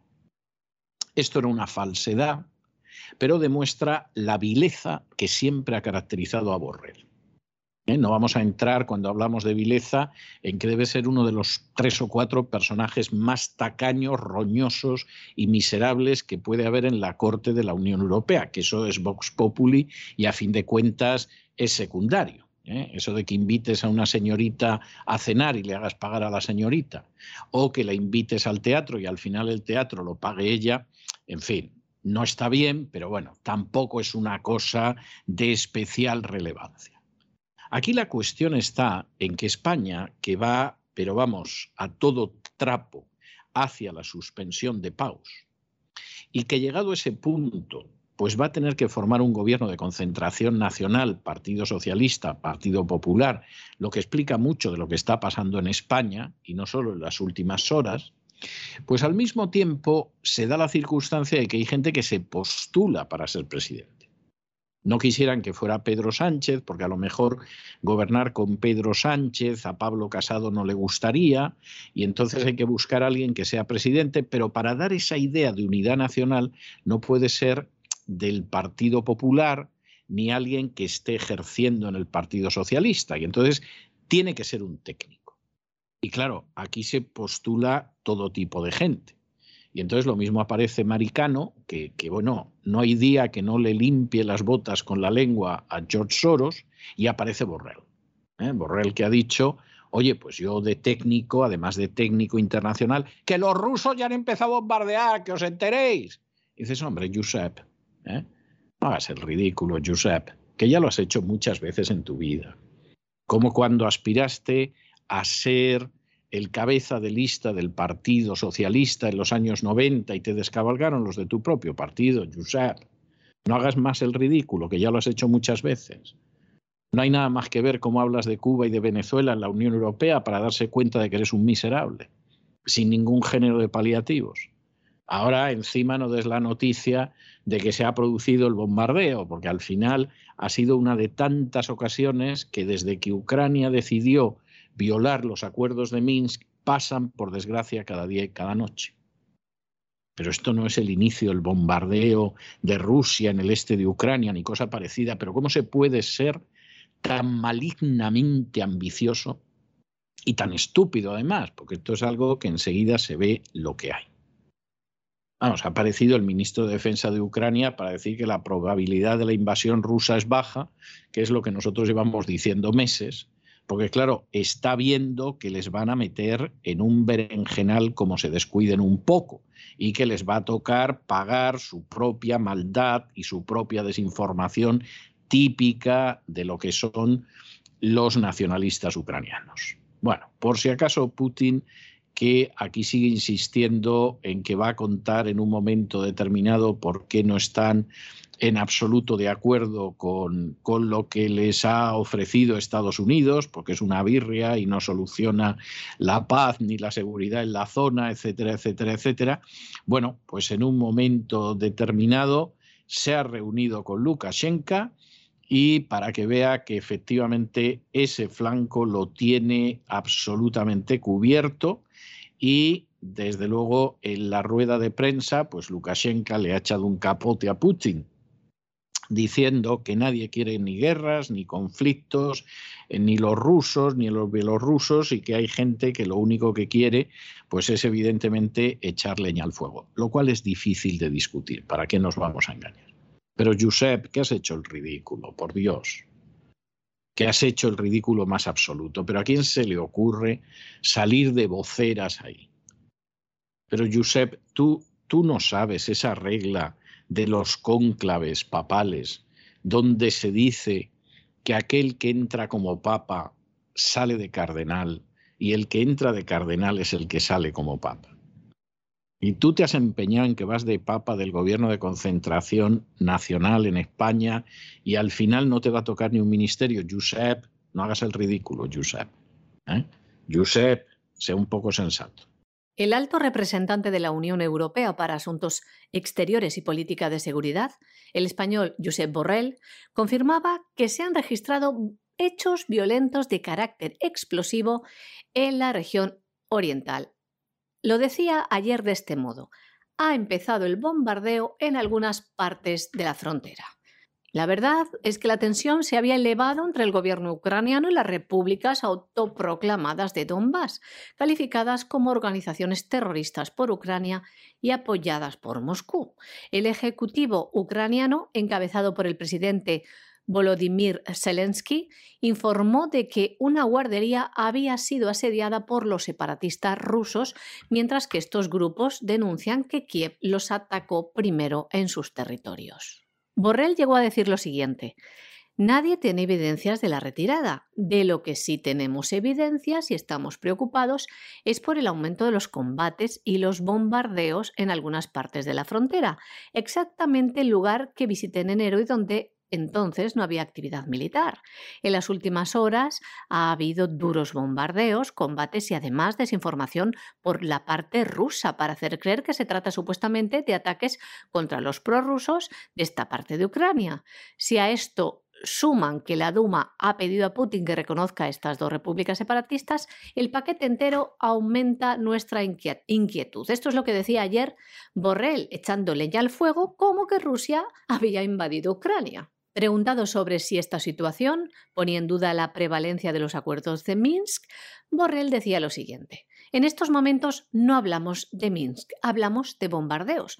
Los bombardeos que han comenzado en las regiones separatistas, así como las campañas de desinformación. A su vez, la OTAN acusaba a Rusia de seguir acumulando tropas en la frontera con Ucrania. Por otro lado, el ministro de Defensa de Ucrania, Oleksiy Resnikov, ha señalado hoy que la posibilidad de una invasión del territorio por parte de Rusia es baja, lo que contrasta con las alertas lanzadas desde los Estados Unidos a lo largo de la semana, que incluso llegaron a poner día y hora exacta de esa hipotética agresión, invasión rusa. Y también echa por tierra las afirmaciones del exministro español Josep Borrell, ahora alto representante de la Unión Europea para Asuntos Exteriores y Política de Seguridad. Por otro lado, el ministro de Defensa ruso afirmaba que Rusia no está retirando tropas de la frontera y que hay movimiento de unos 149.000 efectivos. Y más noticias relacionadas con este tema. El gobierno ruso ha aceptado la propuesta del secretario de Estado Anthony Blinken de reunirse con su homólogo ruso Sergei Lavrov la próxima semana para preparar una cumbre entre los dos países, con el objetivo de rebajar la tensión en torno a Ucrania. También hoy se han reunido en Moscú el presidente ruso con el presidente de Bielorrusia. Vladimir Putin ha reiterado que el restablecimiento de la paz civil y la reducción de las tensiones en Ucrania radica en el cumplimiento de los acuerdos de Minsk, postura que comparte también con su homólogo bielorruso Alexander Lukashenko. En esta reunión también se han dicho cosas como estas. Las sanciones han sido creadas por varios estados contra Rusia y Bielorrusia con el objetivo de complicar las normas internas. Algún motivo encontrarán. Los ejercicios conjuntos Rusia-Bielorrusia no amenazan a otras naciones. Y también han dicho, Estados Unidos y la OTAN no están de humor para analizar las propuestas de seguridad básicas de Rusia. Sin embargo, Moscú sí está listo para negociar cuando se considere adecuadamente. Añadía, estamos siendo testigos de una escalada en la región de Donbass entre Ucrania y separatistas prorrusos. Lo único que necesita Kiev es sentarse a negociar con los representantes de Donbass para ponerle fin al conflicto. También han coincidido ambos mandatarios que nadie quiere guerras o conflictos, ni los rusos ni los bielorrusos. Por primera vez en décadas estamos a las puertas de un conflicto capaz de involucrar a todo el continente. Y mientras el conflicto interno ucraniano sigue en curso, los líderes de las autoproclamadas repúblicas populares de Donetsk y Lugansk ya anunciaron una evacuación masiva de la población a Rusia, principalmente de las mujeres, los niños y los ancianos, por temores a una potencial ofensiva militar de Ucrania. Y mientras sucede todo esto, y ya hemos visto que esta semana no hubo invasión rusa y el ministro de Defensa ucraniano está diciendo que probabilidades poquitas, y el presidente de Ucrania que se ha dado cuenta de lo que puede sacar de la NATO y de los aliados occidentales, pues no para de decir que no hay problema, etcétera, etcétera, los medios de comunicación silencian noticias que son muy graves. Por ejemplo, que se han descubierto fosas comunes donde los nacionalistas ucranianos enterraron a centenares de asesinados. Concretamente en el Donbass se han abierto fosas comunes y en esas fosas comunes han aparecido del orden de 300 asesinados por las fuerzas ucranianas. Las fuerzas ucranianas llevan perpetrando crímenes de guerra desde hace muchos años. Y por supuesto la prensa occidental no cuenta nada de esto, como, que no, como no cuenta que el jefe de la oposición ucraniana lo ha encerrado en prisión Zelensky y que previamente cerró tres televisiones de la oposición y que está amenazando incluso con que le expropia los negocios al jefe de la oposición al que tiene arrestado más tiempo del legal. Y por supuesto tampoco se cuenta estos crímenes de guerra, nadie habla del ejército ucraniano bombardeando las zonas del Donbass desde hace mucho tiempo, sobre todo objetivos civiles. Y nadie va a hablar, por ejemplo, de cómo esta pobre gente pues murió en el año 2014 después del golpe de Estado de los nacionalistas ucranianos con apoyo internacional, pues si no, no hubieran sacado nada en limpio, y como aquí murieron una serie de personas que, entre otras, incluye mujeres, porque los nacionalistas ucranianos siempre han sido históricamente gente que mataba civiles, ancianos, mujeres y niños. Su héroe principal, que se llama Stepan Bandera, es el responsable del asesinato de miles, miles y miles y más miles y todavía más miles de civiles en Ucrania en colaboración con un señor de bigote que se llamaba Adolf. Y sin embargo, pues tiene estatuas en Ucrania porque es uno de los héroes del nacionalismo ucraniano. Claro, esto eh, va a ser tremendo porque hay una disposición del artículo 356 del Código Penal ruso, en virtud del cual los jueces rusos pueden iniciar acciones por malos tratos a la población civil mediante la utilización de medios y métodos en un conflicto armado que están prohibidos por un tratado internacional. Y claro, bombardear, fusilar a poblaciones civiles está prohibido por muchos tratados internacionales. Con lo cual, pues evidentemente aquí nos vamos a encontrar en los próximos tiempos fosas de las cosas que han hecho los nacionalistas ucranianos para que periódicamente Rusia se lo arroje a la cara a los supuestos defensores de la libertad. Esto es lo que Putin calificó de genocidio el otro día en la rueda de prensa conjunta con el canciller alemán. Yo no me atrevería a calificarlo como genocidio, seguramente además no lo es, pero que son crímenes de guerra, eso no hay ninguna discusión. Y que estos crímenes de guerra los ha perpetrado el nacionalismo ucraniano, eso no tiene vuelta de hoja. Y que esto no se lo van a contar a ustedes las furcias mediáticas de esta parte del mundo, vamos, eso denle ustedes por seguro. El Comité de Investigación de Rusia ha abierto un caso penal después de descubrir fosas comunes de civiles en Donbass lo hace en virtud de la parte 1 del artículo 356 del Código Penal de Rusia. Malos tratos a la población civil, el uso de medios y métodos en un conflicto armado prohibidos por un tratado internacional. Han informado de que se han exhumado los restos de 295 civiles que murieron como resultado del bombardeo indiscriminado de las Fuerzas Armadas ucranianas en el año 2014. Ya se sabe que entre los restos hay cuerpos de mujeres de diferentes edades. Además, encontraron hasta cinco fosas comunes en distintas zonas. El Comité de Investigación de Rusia, que inició una investigación criminal sobre las fosas comunes, se produjo un día después de que el presidente ruso, Vladimir Putin, dijera que los acontecimientos actuales en la región de Donbass son un genocidio. El presidente ruso dijo además que el gobierno ucraniano ha seguido violando los derechos humanos, como es legalizar la discriminación de la población de habla rusa en la región de Ucrania. Y hasta aquí hemos llegado nosotros con nuestro boletín informativo de hoy. María Jesús, muchas gracias, muy buenas noches, que pases un buen fin de semana. Gracias a ti César, muy buen fin de semana también a nuestros queridos oyentes, los oyentes de la voz.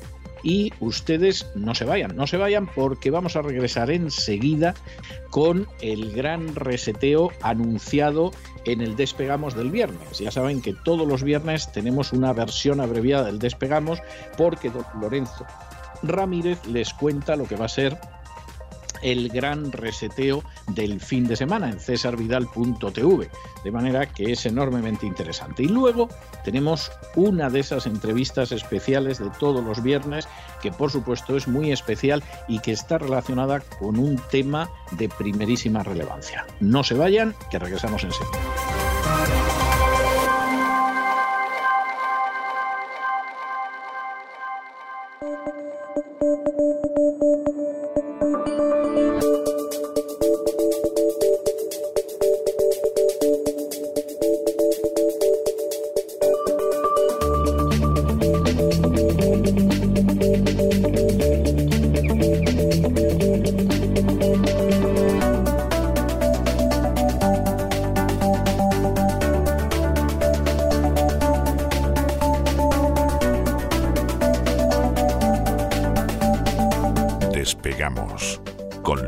Ramírez.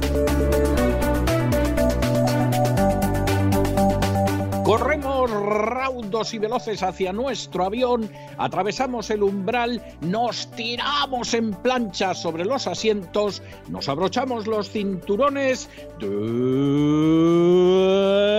despegamos y nos vamos elevando por los aires hasta alcanzar nuestra altura y nuestra velocidad de crucero. A mi lado, don Lorenzo Ramírez, con una cara de fin de semana que no se lo pueden ustedes ni imaginar. Muy buenas noches, don Lorenzo. ¿Por dónde va a ir el gran reseteo de este fin de semana? ¿Qué tal? Muy buenas noches, don César. Eh, yo tendré buena cara, pero ya a usted le veo cara de presidente. ¿eh? Le veo ya cara de presidente. Mire, no, no me diga eso, que hay que ser muy baboso para decir esas cosas. ¿eh? O sea, no, no, no me tire de la lengua, por favor, que, que estoy viendo unas escenas de baboseo en las últimas horas que se me cae la cara de vergüenza. No se preocupe, que lo que es seguro es que a usted nadie le ha fotografiado en un barco con un narcotraficante. ¿eh? Eso es lo que tiene. Pues no, no Eso seguro que no. ¿Verdad? Vamos a hablar. Vamos a hablar de, bueno, de narcotraficantes de forma un poco indirecta, pero mañana vamos a hacer un gran reseteo. Otro para cafeteros, yo no sé, vamos a tener que pedir que nos, que nos patrocine Saimaza, ¿no? O alguna marca de café, ¿no? Porque algo es que así, algo así. Los programas van en es tremendo, ¿eh? Vamos a empezar una serie sobre las crónicas de Jeffrey Epstein, pederastia, finanzas, mafia y agenda globalista, don César. Todo un totum revolutum una tela de araña en la cual Jeffrey Epstein, pues no diríamos que era tampoco el centro, era un agente importante, pero no es el primero que ha hecho esa labor y seguramente no será el último. Todo se ha centrado en, ese famoso avión, el Lolita Express, del cual pues eh, también hablaremos, esa famosa isla también, donde pues viajaban personalidades eh, de todo tipo. La verdad es que la lista de, de asistentes a las bacanales de Epstein es tan amplia que casi empezamos eh, o acabamos antes diciendo quién no estaba. Porque es que es muy complicado, ¿verdad? Saber lo que hay ahí, ¿no? No vamos a hacer un programa. hay, gente, que queda muy mal, ¿eh? Sí, hay gente que queda fatal, ¿no? y algunos los vamos a mencionar, pero no vamos a hacer un programa morboso porque vamos a entrar sobre todo por lo que se caracteriza este programa, ¿no? Por contar lo que otros no han contado. Vamos a explicar cómo llega la familia de Jeffrey Epstein a Estados Unidos. Vamos a explicar cuál es esa relación con Donald Trump, porque con Donald Trump hay una relación, pero sobre todo es al principio, ¿eh? sobre todo los negocios de sus padres. Tenían más relación los padres de Jeffrey Epstein y de Donald Trump que luego entre ellos, de hecho Trump le consideraba al señor Epstein un nerd, ¿no? Un, un empolloncito, ¿no? Porque el señor Epstein, más allá de ser pues un eh, depredador sexual, era un tipo superdotado en matemáticas y en física, y eso explica algunas de las cosas que sucedieron después, ¿no? Hablaremos de su interés temprano ya en la prostitución de menores. ¿Cómo llega a Wall Street? Su etapa universitaria también. La entrada en Bern Stearns, banco de inversión que dio el pistoletazo de salida a la crisis subprime de 2008. Vamos a hablar de esoterismo. Vamos a hablar de cábala. Vamos a hablar de magia, vamos a hablar de ginebras también. ¿eh? Bueno, no va a haber quien se crea que esto es el gran reseteo. O sea, esto va a parecer, yo que sé, más allá o algo así, ¿no? el presidente del imperio Sigram, que también está metido aquí, ¿no? Vamos a analizar también cómo llega al mundo del cine de la mano de Universal Studios, ¿verdad? Cómo cortejó a Rockefeller. Cómo logró también hacerse con la confianza de George Soros de la plana mayor del gobierno de Israel bajo Netanyahu y Ariel Sharon. Vamos a hablar de la Comisión Trilateral. Vamos a hablar del Mega Group, un grupo, pues que es una especie de también de Bilderberg, es uno de los grupos de poder ¿no? que existen en el mundo y de los que se habla bastante poco. Y en definitiva vamos a hablar de filántropos, de servicios secretos de políticos también y de chantajes sexuales, todo ello, como digo, relacionado con la agenda globalista, don César, un programa en el cual pues he empleado mucho tiempo, llevamos ya preparándolo tiempo. No sé si nos dará tiempo a hacerlo en una sola edición, supongo que no, pero en todo caso, don César, eh, un programa con mucha enjundia y que nos va a servir para comprender sobre todo después de ya los programas que hemos hecho en esta temporada y media, ¿no? que llevamos de gran reseteo, nos va a ayudar a encajar algunas piezas, a comprender lo que hay debajo de esa red eh, de élite y bueno, sobre todo vamos a comprobar una vez más que los que dicen ser eh, pues los buenos de la película, estos que promueven ese proyecto de ingeniería social, llámese Agenda 2030, llámese eh, Agenda Globalista o llámese Gran Reseteo, pues desde luego que no son los buenos de César, sino que son los malos de esta película. Pues me parece, me parece estupendo, Lorenzo. O sea, como usted dice, de los muy cafeteros, que va a haber gente que va a acabar de los nervios. Es decir, después se van a tener que inyectar la tila en vena para poder superar esto. Pero bueno, empezamos este fin de semana en el gran reseteo con las crónicas de Epstein y, en fin, allá cada cual. Un abrazo muy fuerte y hasta mañana, don Lorenzo. Un fuerte abrazo, don César.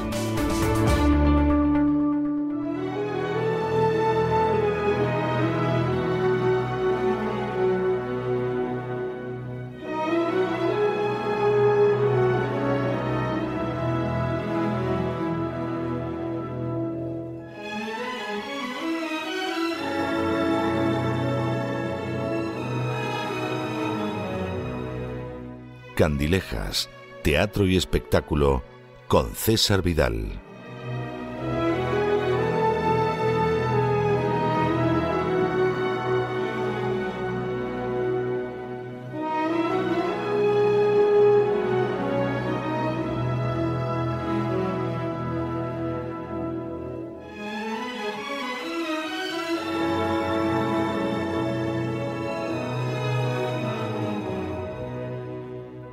Estamos de regreso y estamos de regreso para esa última sección de los viernes en la que concluimos las singladuras de toda la semana. Ya saben ustedes que siempre suelo decir que es una sección que tengo muy cerca del corazón, sin querer ni mucho menos hacer de menos a las otras secciones con las que hemos concluido los programas de lunes a jueves de la semana, pero en esta sección de los viernes no traemos a un colaborador fijo y siempre traemos a alguien que nos trae algo excepcional, un trabajo bien realizado, una trayectoria profesional interesante, un análisis que resulta excepcional, una persona que es excepcional. Es gente muy variada Ustedes saben que aquí lo mismo recala una bailarina de ballet que un director de cine al que le dieron el Oscar, que recala una persona quizá solo conocida en su ambiente, pero siempre estamos hablando de gente que merece la pena conocerla más si ya se la conoce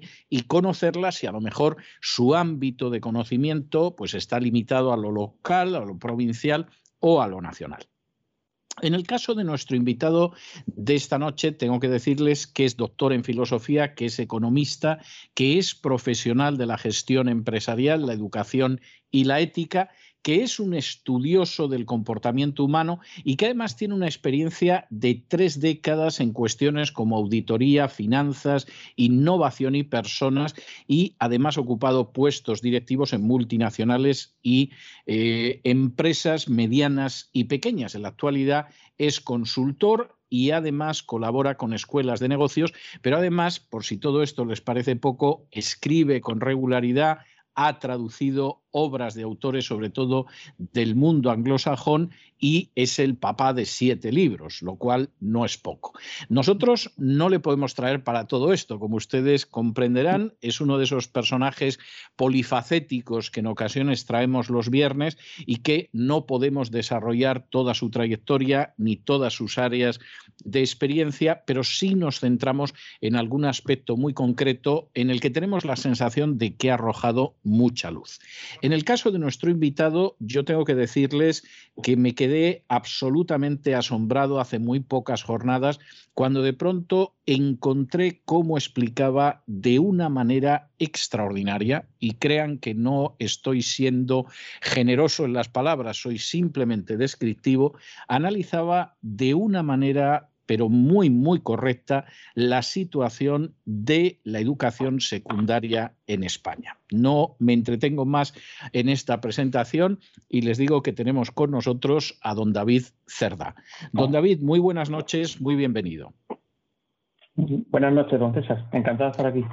Eh, primera cuestión que es obligada. ¿A usted quién le ha metido en este terreno de la enseñanza? ¿De dónde, ¿De dónde ha sacado usted para poder hacer un análisis tan correcto como el análisis que vamos a ir desarrollando en los próximos minutos y qué es el análisis, lo confieso, por el que a mí me llamó la atención. ¿De dónde viene esa relación con el mundo de la enseñanza? Bueno, para empezar viene de, mis padres. Mi padre fue, ha sido profesor durante 35 años en, en peritos agrónomos, o sea, en, un mundo digamos, de educación superior, pero, pero especial, ¿no? Y él ha vivido muchas de las cosas que, que, que, las que vamos a hablar hoy aquí. Aparte, siempre me ha interesado la docencia. Realmente mm, he sido un profesor vocacional durante muchísimo tiempo que no me he podido dedicar a docencia, pues porque estaba en el mundo de la empresa y digamos que no me podía permitir quizás pues pasar a, a ese mundo, pero a, a, raíz de un cambio, en 2017 hice además una investigación sobre la universidad larga, siempre interesado en educación superior y escribí un libro sobre la materia, hablando con muchísimos profesores y con, con gente de todos los sectores que ya adivinaban en la universidad que se estaba produciendo un deterioro importante, sobre todo a raíz de Bolonia y otras cosas. Posteriormente, pues eh, empecé a trabajar por mi cuenta, me pude dedicar por fin a la educación y aunque mi sueño había sido ser siempre profesor de instituto, pues tuve la cuadratura del círculo, que es eh, enseñar en escuelas de negocios y eh, enseñar, digamos, en, grado y encontrarme con que la universidad se había convertido un poco en el postinstituto, ¿no? en el sentido de que, bueno, tenía gente a lo mejor de 18, 19 años que por una serie de cuestiones que después podemos comentar, pues pues tienen un poco la madurez que antes, en la generación anterior, pues sería equivalente a 16 o 17 años, ¿no? Con lo cual cumplí un sueño, digamos, completo, ¿no? Poder dedicarme a cosas relacionadas con la empresa, enseñar y a la vez, a pesar de estar en el instituto, encontrarme con, con material muy maleable. Y de ahí viene mi, mi pasión por la enseñanza y, y, siempre me ha gustado ser profesor, la verdad. Usted eh, se ha referido a la situación actual de la secundaria como una situación de devastación. ¿Qué quiere usted decir cuando habla de devastación? Porque claro, devastación provoca un sentimiento de destrucción, de arrasamiento, de que ha pasado por allí el caballo de Atila y otros caballos de los unos. ¿Por qué la secundaria está en una situación de devastación? Bueno, sí, yo creo que el, término devastación ha sido parte de, quizás ha sido parte de la razón, porque digamos que acumula un sentimiento, ¿no?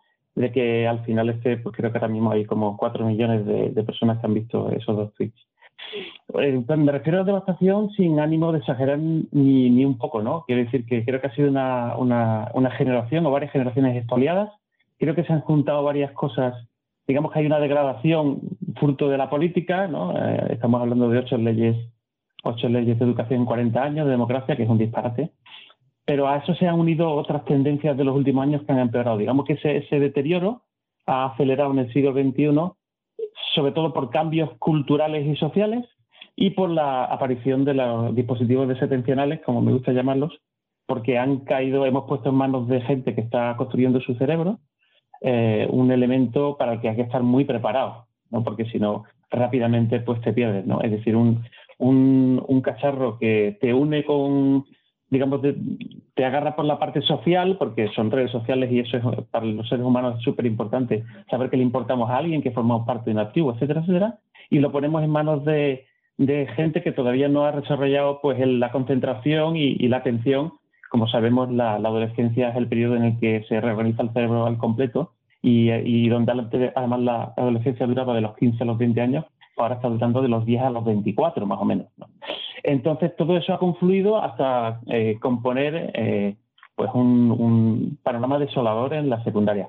Yo quiero decir también que no me quejo, cuando hablo de la secundaria, no me estoy quejando de la institución, ni los profesores, ni nada. ¿no? la educación es un, es un hecho muy complejo en el que todos tenemos nuestra parte de responsabilidad de culpa, padres, profesores, políticos, eh, la gente que, que, los mercados que están alrededor de ellos, etcétera, etcétera.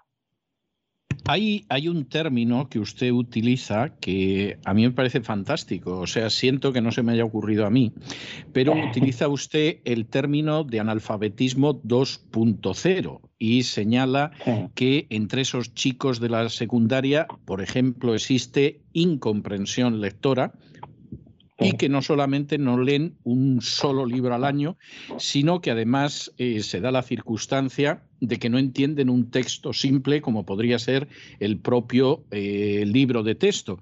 Yo tengo que decirle que uno de los problemas graves que encuentro, pero además lo encuentro muy a menudo, es la incomprensión lectora de las cosas más sencillas. Es decir, gente a la que escribes que le has dado unas instrucciones absolutamente sencillas y, vamos, fáciles de comprender, etcétera, y tienen serios problemas de incomprensión lectora. ¿A qué se debe esa incomprensión lectora? Porque antes la lectura era algo que venía desde la primaria, o sea, mucho antes de la secundaria, mucho antes de lo que era, por ejemplo, el curso de ingreso por el que yo pasé. Bueno, yo creo que lo primero que tenemos que entender es que la lectura no es natural en el ser humano. Es decir, la lectura es una, conquista del ser humano.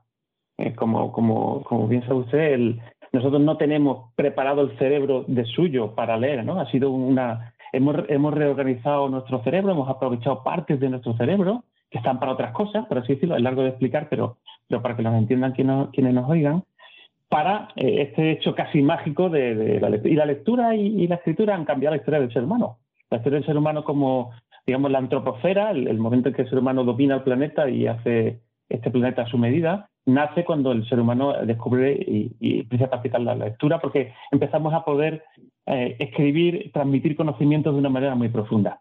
Bien, todo esto ha sido una conquista de muchísimos años y no está asegurada. En el momento en que introducimos en las edades donde las personas tienen que empezar a lentificar su cerebro, porque la lectura, como, como usted sabe, lo que le hace, te hace meterte en una especie de burbuja y te hace que te concentres en algo, ¿no? Esa gente que está aprendiendo a, a coger el amor a los libros, y creo que todos los que nos encantan los libros, pues empezamos más o menos a esa edad, los 13, los 14, los 15 años, ¿no? A, enamorarnos de la lectura, o quizás un poco antes. Ellos lo han vivido en un mundo pleno de imágenes y pleno de dispositivos desatencionales. Y por lo tanto, les cuesta muchísimo. Eh, eh, estamos hablando, para que todo el mundo entienda, de personas de 18 años que preguntas en una clase y a lo mejor el 80% de, de las personas que levantan la mano no han leído ni un solo libro en el último año. Y cuando me refiero a ninguno, me refiero a cero. ¿no?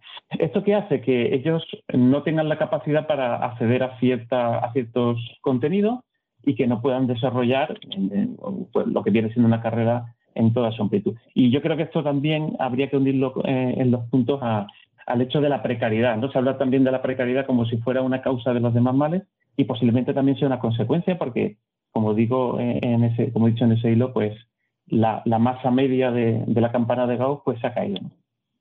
¿Y qué pasa, por ejemplo, quiero decir, si tienen problemas para leer una frase de un libro y entenderla, porque están sumidos en eso que usted denomina muy lúcidamente en analfabetismo 2.0, ¿qué pasa cuando de pronto los coloca usted ante una ecuación de segundo grado?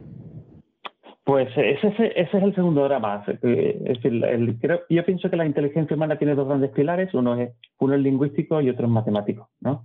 Creo que los dos pilares son, son indispensables y, y por eso pues, también sabiamente en la educación secundaria se consideran las dos troncales principales, ¿no? la capacidad matemática y la capacidad lingüística. Pero tienen una cosa en común y es la atención. La atención es la puerta de entrada a todo. Y si uno no tiene la atención para leer un libro, la misma falta de atención le cuesta para entender un problema, ¿no? Y saber despejar una X, ¿no? Eh, o sea, no es solamente un problema de conocimientos a secas, es un problema de atención. Y también es así que cuando se habla por ejemplo, se ataca la educación desde el punto de vista memorístico, una de las ideas más demenciales que, he oído en el último plan de, de Aaron Loe, ¿no? que el problema es el conocimiento memorístico, tenemos que entender que muchos chavales memorizan y olvidan porque no entienden. Es decir, no es que nosotros, los profesores de la secundaria, que hacen un gran trabajo, les fuercen a, con sus exámenes malévolos a, a, memorizar de una manera absurda, ¿no? No, es que ellos se obligan a memorizar porque no están entendiendo. Y claro, si tú no lees bien lo que entiendes, la única solución es intentar pues, cogerlo, digamos, de una manera memorística y, sin ningún sentido y después vomitarlo. Y, claro, al fondo hay una, hay una incapacidad para solucionar problemas difíciles y lo que se van a encontrar en el mercado de trabajo es pues, que, cuando se cuenta con un informe, un, plan de negocio o cualquier hablemos un paper, etcétera, no van a poder con él. ¿Qué pasa, por ejemplo, con el terreno de la informática? Porque teóricamente, teniendo el ordenador enfrente durante las clases, teniendo la pantalla encendida, eh, se supone que esta gente, al menos en el terreno de la informática, avanzaría lo que no avanza en otras áreas. ¿Realmente se produce ese avance o tienen hasta problemas para manejarse con Word, con Excel, con cualquiera de estos lenguajes informáticos? Ahora, aquí habría que distinguir, yo creo, para, ser serios, ¿no? Hay, a veces el ordenador en clase estás manejando un, una, digamos, un programa técnico y tienes que usarlo. O sea, no estamos hablando obviamente de un arquitecto que está. O sea, estamos hablando en general. Es decir, hay que pensar para qué utiliza un ordenador en, una, en la universidad, ¿no? un, un chaval, ¿no? Primero, si lo está utilizando para coger apuntes. Bueno, eh, normalmente cuando hay personas detrás de una edad, mucha gente no está tomando, no está, no está tecleando, entonces está viendo y no está allí. Es decir, el problema es que muchos de ellos no están allí físicamente, ¿no? Están viendo los goles del Betis o, cualquier cosa, ¿no? Entonces, primero el, el, ordenador como factor que puede sacarte a gente de la clase, ¿vale? No digamos un móvil, ¿no? Ahora nos dedicaremos a ello si quieres. Y, luego es verdad que alguien puede utilizar un ordenador para tomar apuntes simplemente, pero fíjese qué poco tecnológico es eso. O sea, es una máquina de escribir. No, no, no, tiene nada de, sofisticado, ¿no? Eh, aparte de eso, los, los chavales de la, generación, en general, el nivel de conocimiento de ordenadores es muy bajo. Es decir, ellos casi no tocan ordenadores, tocan móviles. En segundo lugar, solamente programan los que están en ese tipo de carreras, ¿no? Y casi no. Eh, en mi generación, yo tengo 50 años, pues yo he programado, o sea, he aprendido a programar en Basic, en, fin, en, programas de... O sea, nosotros no venimos del mundo, cuando se habla de, la, de los nativos digitales, parece que nosotros, sus padres, venimos de un mundo, yo qué sé, del, del cavernícola, ¿no? Y no tiene nada que ver, yo, yo me he criado con ordenadores, ¿no? Pero ellos se han criado con dispositivos móviles que es completamente distinto. Con lo cual, es verdad que nos encontramos que no manejan ofimática, que les cuesta muchísimo y que, lo que a lo que nos referimos con natividad digital es literalmente a capacidad para mover los dedos rápido sobre una pantalla de móvil, ¿no? Entonces hemos romantizado eh, esa relación que tiene esta generación con las nuevas tecnologías y realmente además tenemos que reconocer, y yo creo que ya es hora, que manejar una app o un teléfono móvil cualquiera puede hacerlo. Es decir, no requiere una especial, una especial eh, habilidad. ¿Qué sucede con el interés de los alumnos? Quiero decir, yo recuerdo una época en que, por ejemplo, pues había un, interés por aprender cosas. ¿eh? No voy a decir que a todo el mundo le apasionara la geografía universal, pero hombre, eso de saber que había un sitio que se llamaba China tenía un cierto interés. Algunos éramos apasionados de, de la historia, ¿no? Supongo que la gente que nos gustaban las lenguas clásicas o modernas éramos mucho menos, pero había, había también gente que sentía un interés por ello. ¿Cómo es esa situación en estos momentos en las aulas? Eh, ¿Los alumnos sienten que hay un interés por algo o por el contrario, la verdad es que no le encuentran interés a casi nada? Bueno, aquí hay que distinguir muy bien en esa campana de Gauss que he mencionado. ¿no? Hay, un, hay un extremo final, por, decirle, hay un 20% inferior que es, que es igual que siempre, ¿no? Personas que se salen del sistema y que pues, terminan en delincuencia o terminan en situaciones complicadas. Personas que de todas maneras tendrán un futuro peor que el que tuvimos nosotros, en el sentido de que alguien que, que derrapado del sistema educativo hace 30 años, pues siempre podría terminar a lo mejor haciendo un trabajo físico, etcétera. Pero esos trabajos van a ir desapareciendo y con lo cual es un problema que también tenemos que afrontar. Luego, la parte de arriba es fantástica. Es decir, eh, yo quiero también insistir eso, el 20% o el 15% o el que sea, no. Los porcentajes son solamente orientativos, pero digamos que la parte mejor de la campana de Gauss, la parte final... Esa es, mejor que nunca. Sí, yo pienso que sí. Son chavales que a veces tienen 25 años y hablan tres idiomas perfectamente y, tienen interés y tienen pasión. Y eh, lo que hemos hablado siempre, don César, Internet es, un, es, un, es una biblioteca de Alejandría. Si uno sabe lo que quiere buscar, si uno no sabe lo que quiere buscar, no, sirve de nada, ¿no? Es, absolutamente absurdo, ¿no? Pero el 20% superior es fantástico. Entonces, hablando del 60% de medio, lo que yo sí me encuentro es un gran sentimiento de derrota. Me preocupa mucho, hoy, hoy en mi clase les ponía, les ponía un pasaje de, Los Miserables, ¿no? la famosa escena donde el pueblo se alza y, en fin, todas estas cosas, ¿no? Que son, bueno, una romantización de, de Víctor Hugo, pero al fin y al cabo, bueno, gente con ideales y gente con cosas. Yo les preguntaba que cuáles eran sus banderas y no me las sabían decir. Es decir, hay una profunda falta de ilusión. Yo creo que es fruto de todo el miedo que les hemos transmitido, fruto de este sentimiento apocalíptico continuo que tenemos, el mundo va a acabar, ahora hay una pandemia, después el cambio climático, ¿no? Algo que desesperanza mucho a, los jóvenes. Y, y, fruto también de haber estado perdidos en esa época en donde uno empieza a apasionarse por las cosas. La pasión es algo que, como usted bien sabe y lo ha demostrado además en sus libros, se, desarrolla, es un proyecto personal y ellos han sido, han sido desprovistos de, de, ese, de ese ánimo que uno tiene a, a esas edades. ¿no? Le falta hambre en ese sentido. Yo creo que también la prosperidad pues tiene este, este lado oscuro, ¿no? que cuando hay mucha prosperidad hay menos hambre. ¿no? Ahora, vamos a ver, estamos hablando de más de la mitad de los jóvenes. Es, una cifra pavorosa. ¿eh? Bueno, muchísimo más. O sea, vamos a aceptar que hay un 20% que no hay nada que hacer con ellos, que es muy triste tener que aceptar que siempre hay un 20% que no hay nada que hacer. Eh, estamos dando gracias a Dios por el 20% que a lo mejor ha sido, es mejor que nunca. Pero claro, luego me está usted hablando de que hay por ahí una masa ovejuna y amorfa de un 60% que ya solo esa masa es más del 50% sí, tengo que decir... Sí, sí, dígame.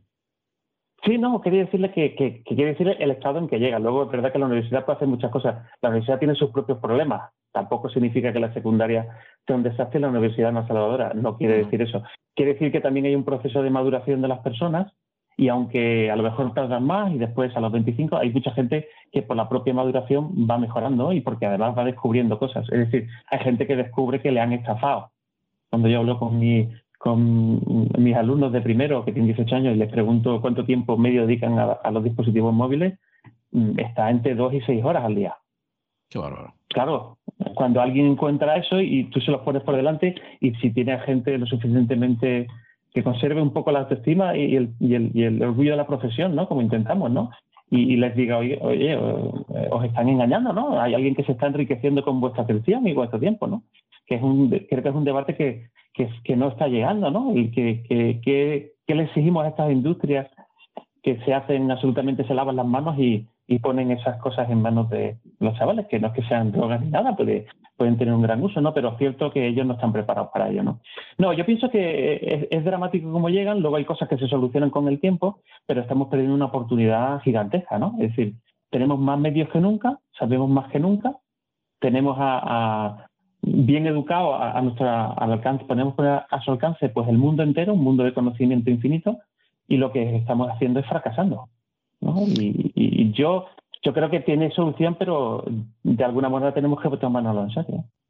¿Y esto tiene alguna solución o por el contrario, mm. aquí la única mm. cuestión es que hay un proceso de embrutecimiento y de ese proceso de embrutecimiento no nos va a librar nadie? Yo sí creo, yo, yo soy, yo no me puedo permitir el lujo de ser pesimista. A mí no, mi deber, mi deber es luchar por ellos y no, y de ningún momento yo no tengo derecho a, la desesperanza, aunque a veces pues se pasan, pasan cosas difíciles y, tienes que sacarlas. Yo creo que no y creo que ninguno tenemos ese derecho, ¿eh? creo que tenemos el deber de mirar hacia adelante. Lo que sí sé es que no podemos confiar en los políticos para hacerlo. Ellos no tienen, a ellos ni están ni se les espera. Es decir, ellos no tienen ningún interés. Han demostrado por activa y por pasiva ellos están dedicados a un mundo autorreferencial, que es el suyo, el de la política, y solamente utilizarán la educación como utilizan el resto de cosas para conseguir votos. Y, bueno, estamos hablando de que ya hay un partido en la posición de día que ya está hablando con los profesores y con los padres para ver qué va a hacer cuando deroguen la ley que acaba de llegar y todavía no se ha desplegado. ¿no? Estamos en ese plan.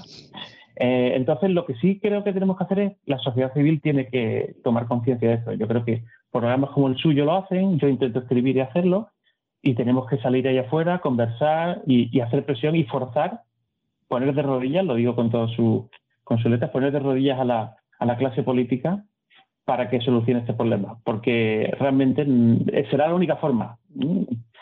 Y tenemos el látigo del voto, el látigo de, nuestra voz alzada, y eso es lo único que podemos hacer. Pero sí tenemos que unirnos, porque el hecho de que haya tenido tal viralidad el informe y de que pronto, por decir que el pasto es verde, como decía, como decía el otro, ¿no? Pues eh, de pronto la gente se, se, se, levante pues quiere, decir que no hemos estado hablando padres, con profesores, con comunicadores, con, con, el resto de la sociedad civil para encontrar una solución. Sí, hay soluciones y, se pueden urdir, pero es necesario que nos pongamos todos a, hacerlo. ¿Esas soluciones de dónde van a venir? ¿De los padres y de los maestros?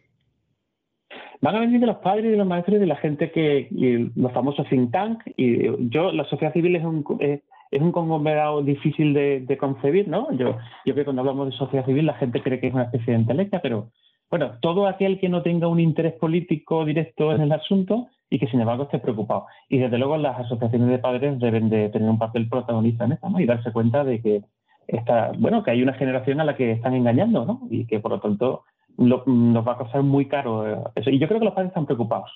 Lo que pasa es que cada uno pues intenta con sus hijos hacer lo que puede y ya está, ¿no? Pero la base de una democracia es que todo el mundo tenga una oportunidad y yo en mi casa, pues yo soy filósofo y escribo y, mi mujer es psicóloga y entonces pues mis hijos son unos privilegiados, pero es injusto que ellos tengan esa opción y que quien tenga un trabajo normal y sea conduzca un camión o, trabaje en, una caja no tenga esa oportunidad niveladora que le da la educación, ¿no? Con lo cual tenemos que ponernos a ello.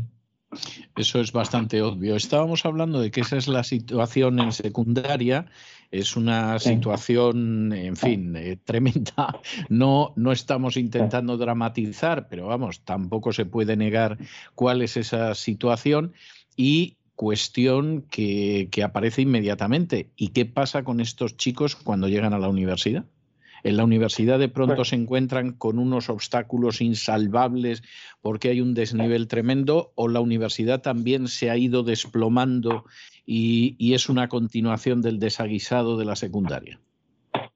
Bueno, la universidad tiene problemas sin duda. Eh, ya le digo, le dediqué un libro entero al asunto y, lo que pasa es que son problemas distintos, ¿no? Pero también la universidad tiene, la universidad pública tiene un problema de endogamia que es innegable.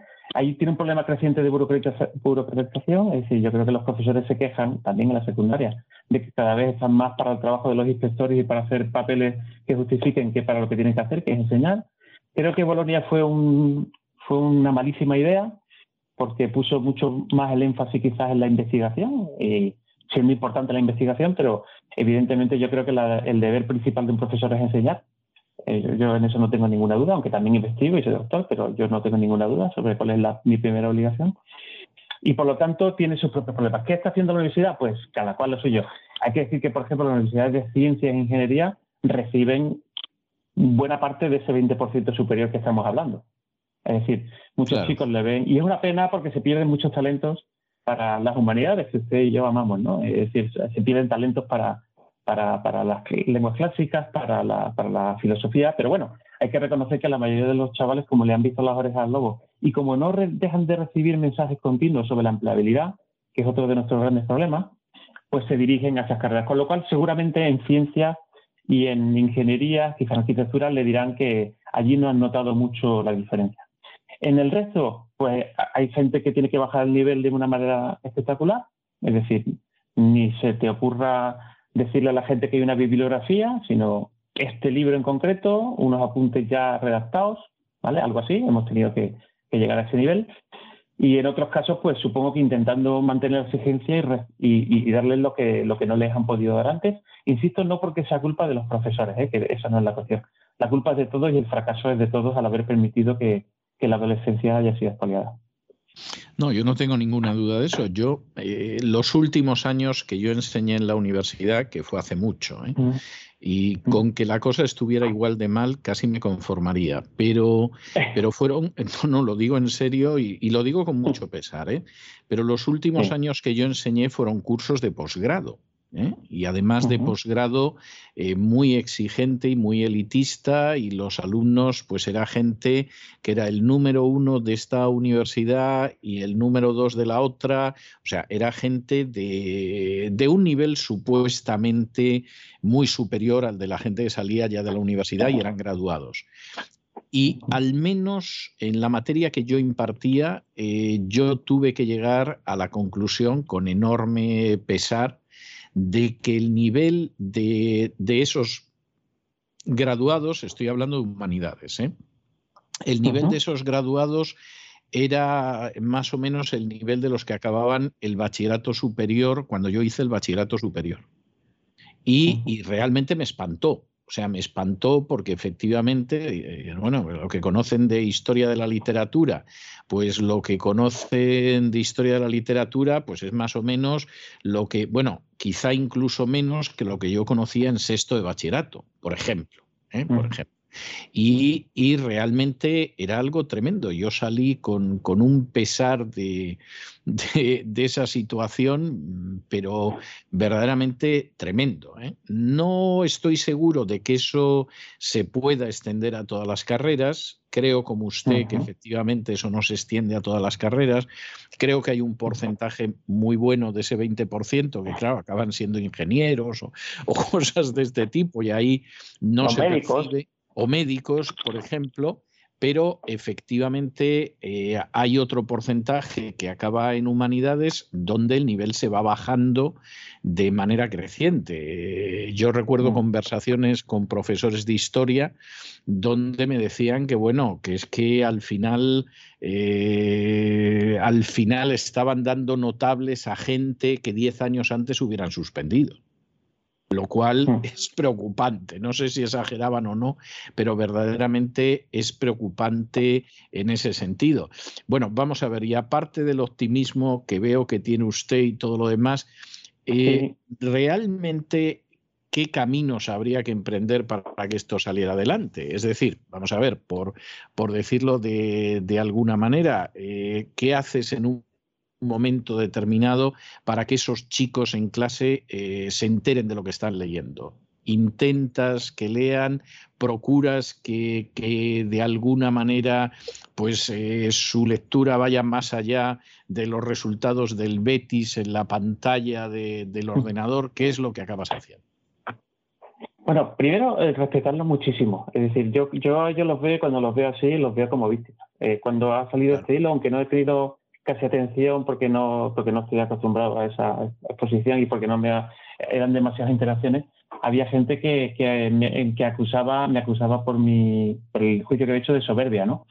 Es decir, no se trata de decirle a un chaval, mira que tú estás aquí abajo y yo estoy aquí arriba, en absoluto. Pero una obligación de un profesor, eso nunca, eso nunca. Pero un profesor sí tiene la obligación de hacer sentir el dolor de la ignorancia en absoluto. Porque eso, hay un, yo creo que uno de los grandes motores, y, creo que es uno de los que hemos perdido, uno de los grandes motores de la, de la educación es el orgullo. Es decir, eh, que tienes que sentir herido en tu orgullo. Y, usted y yo cuando nos hemos enfrentado a libros difíciles ha sido porque, oye, yo quiero saber esto, ¿no? yo quiero ser una versión mejor de mí mismo. Por lo cual, lo primero que tengo que hacer como profesor es que ellos se den cuenta de una manera muy respetuosa de todas las cosas que ignoran, ¿no? Lo segundo que tengo que hacer, don César, es que cuando yo voy a explicar algo, tengo que explicarlo todo. O sea, imagínense usted, por ejemplo, Los Simpsons, ¿no? la serie de Los Simpsons. La serie de Los Simpsons es una serie que un chaval de hoy día no puede ver, no entiende nada de lo que ocurre allí. Es cierto. Porque son series con muchísimas referencias, ¿no? Entonces yo cada vez que explico algo, yo no puedo, yo no puedo hablar de... Eh, le, cuento una experiencia que le gustará. Hay una, hay una, hay un área que, de Tosca, Vicidarte, que hay, hay, una grabación muy conmovedora de Daniela Desi, eh, ella murió después, poco después de aquello, cantando Vicidarte y, y, haciendo un bis, ¿no? Entonces, uno de los ejercicios que hago en clase es que se lo pongo y, ella escucha, eh, escucha, la primera vez que lo canta y le digo, bueno, escucha esto cada vez que aparece. No tengo ni que decir que nadie normalmente hasta ese momento escucha ópera en su vida. Sí, lo creo. nada, no, sabe de lo que le estoy hablando, ¿no? Y entonces les pregunto, oye, ¿qué has aparecido? La mayoría les aburre, no sabe de, qué van.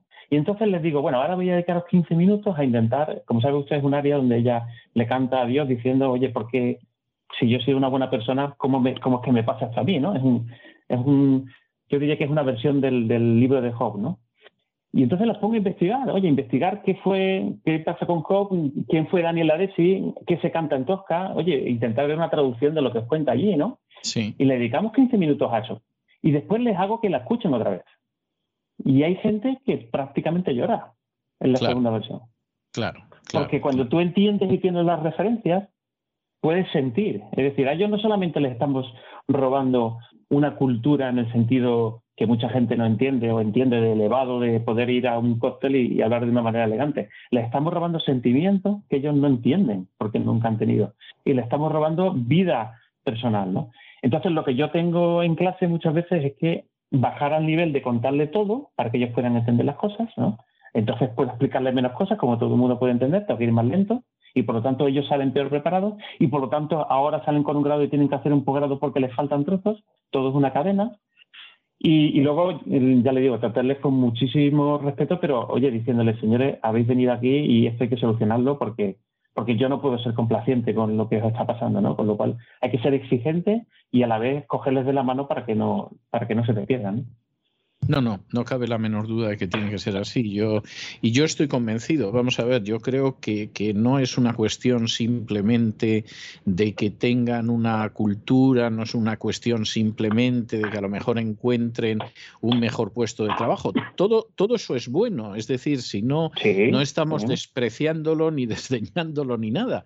Pero es que de verdad que hay una serie de, de placeres, por decirlo de alguna manera, de profundizar en la satisfacción de la vida, de ver las cosas de una manera diferente, de satisfacciones que a estos muchachos se les han mutilado. Es decir, lo que usted contaba de la ópera lo podríamos decir con la literatura, con el buen cine. O sea, lo podríamos aplicar a infinidad de cuestiones que, son enormemente importantes y que, sin embargo, pues al final a estas generaciones se les ha quitado para no ofrecerles nada a cambio, porque la persona que en un momento determinado perdió el uso del quinqué y le pusieron luz eléctrica en casa, pues eso que ganaba. ¿Eh?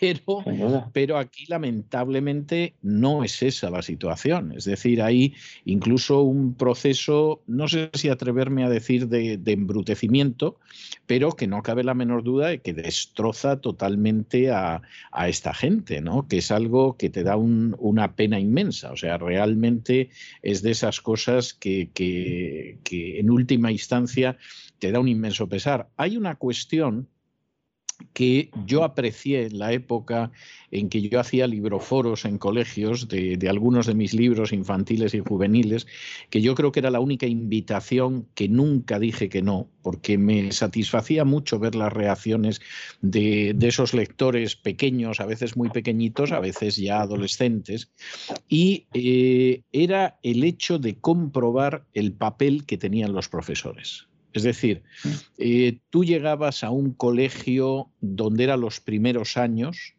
y prácticamente no notabas diferencia entre, entre unos alumnos de un colegio de élite y de un colegio público. La única diferencia era el interés del profesor. Es decir, de alguna manera, si el profesor era un profesor que se esforzaba, el colegio podía ser la cosa más modesta del mundo y tú notabas que esa clase funcionaba mejor que a lo mejor un colegio de hiper, super, mega élite, ¿no?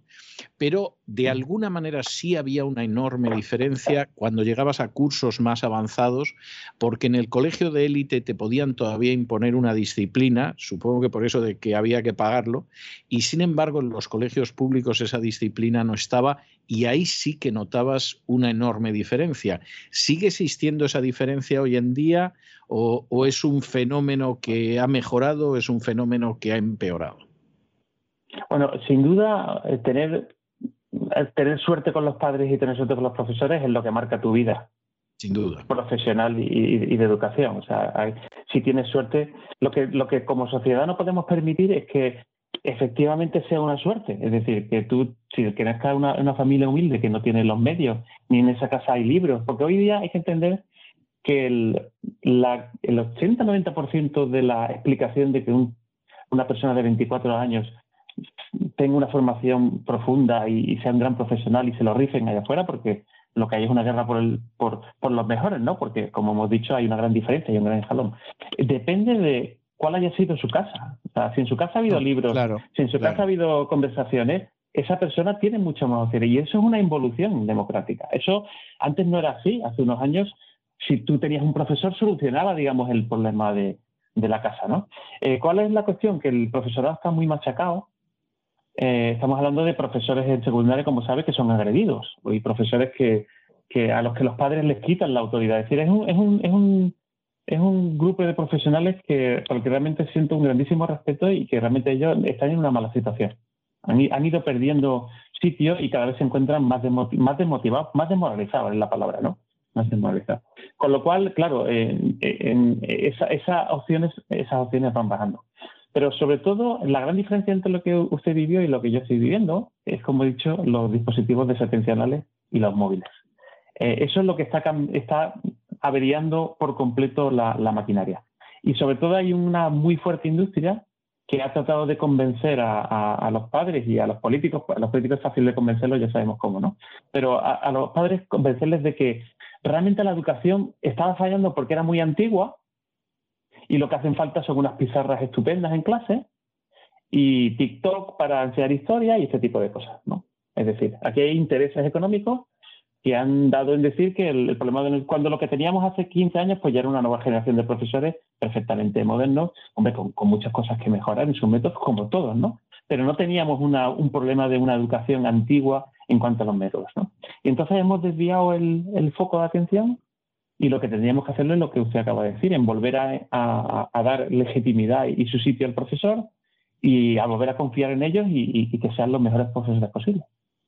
Hay una última cuestión que podríamos estar hablando de esto durante horas y más con una persona como usted que conoce muy bien el tema, pero, pero hay una última cuestión que sí quisiera abordar antes de concluir esta entrevista y es el papel de la familia. Hay un estudio clásico de los años 60 que realiza la el Departamento de Sociología de la Universidad Johns Hopkins aquí en Estados Unidos y eh, sobre cómo mejorar el rendimiento de los estudiantes, etcétera, es el estudio más amplio que se ha hecho nunca por profesores, por centros y por alumnos sobre la enseñanza y la conclusión a la que llegan es que el papel de los padres es absolutamente esencial. Más que el centro, más que las inversiones, etcétera, es el papel de la familia y ellos dan varios ejemplos. Por ejemplo, padres que hablan con los hijos eh, haciendo que desarrollen un pensamiento lógico,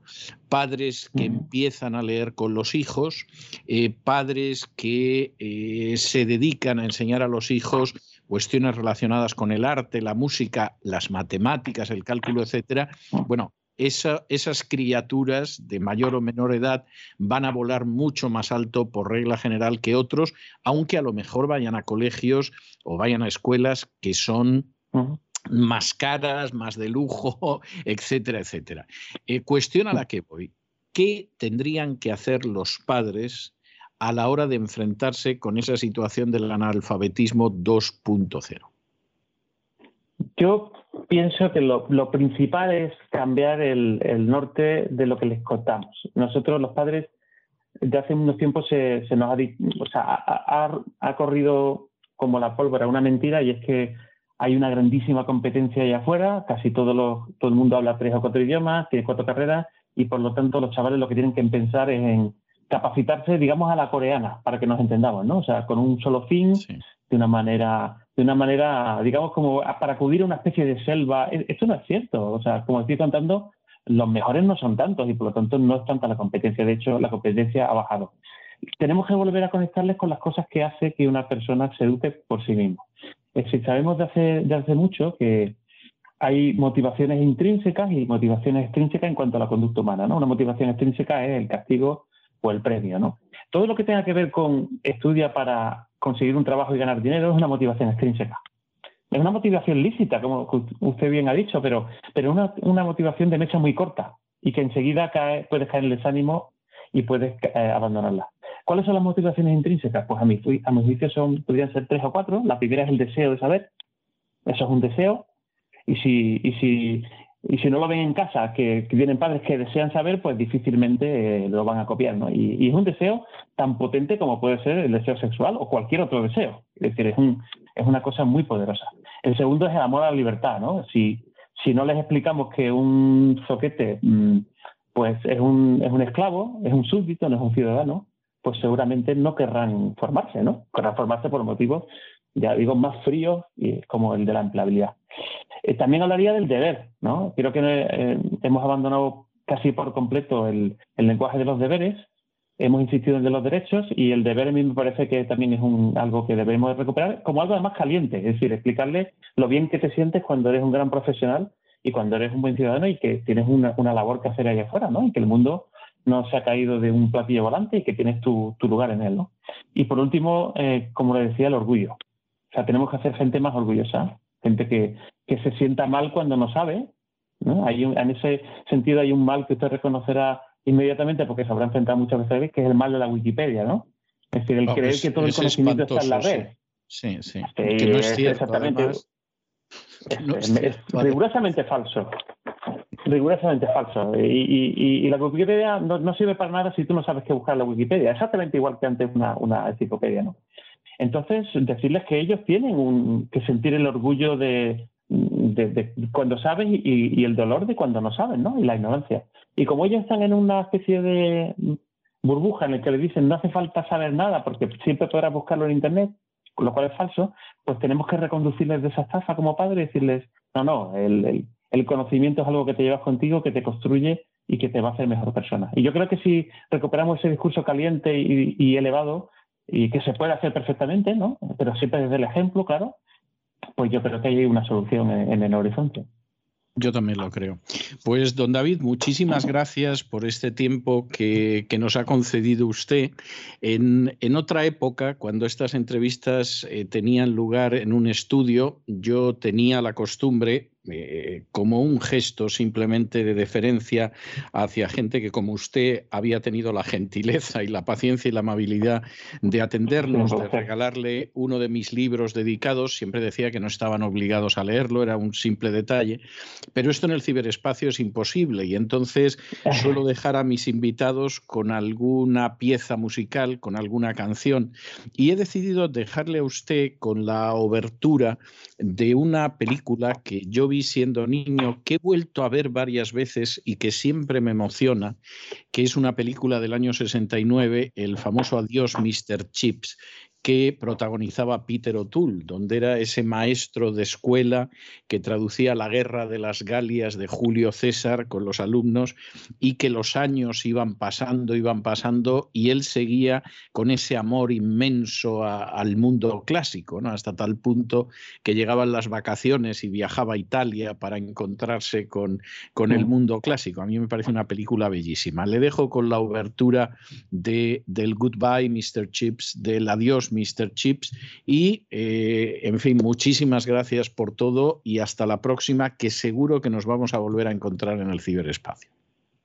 Pues yo decirle que muchísimas gracias, que la pena de no tener ese libro, pero que tengo el trabajo hecho porque he leído muchísimos de esos libros y para mí es un honor haber estado en su programa.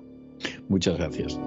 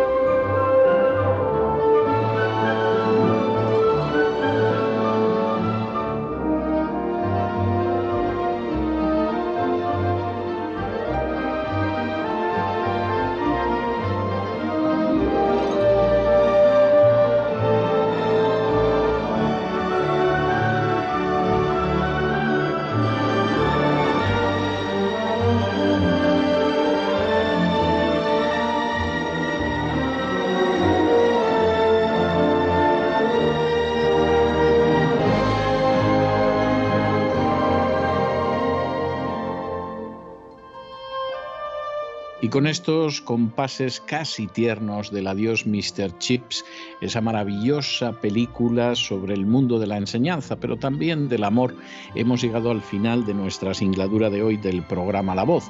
Esperamos que lo hayan pasado bien, que se hayan entretenido, que hayan aprendido incluso una o dos cosillas útiles y los emplazamos para el lunes de la semana que viene, Dios mediante, en el mismo lugar y a la misma hora. Y como siempre, nos despedimos con una despedida sureña. God bless you. Que Dios los bendiga.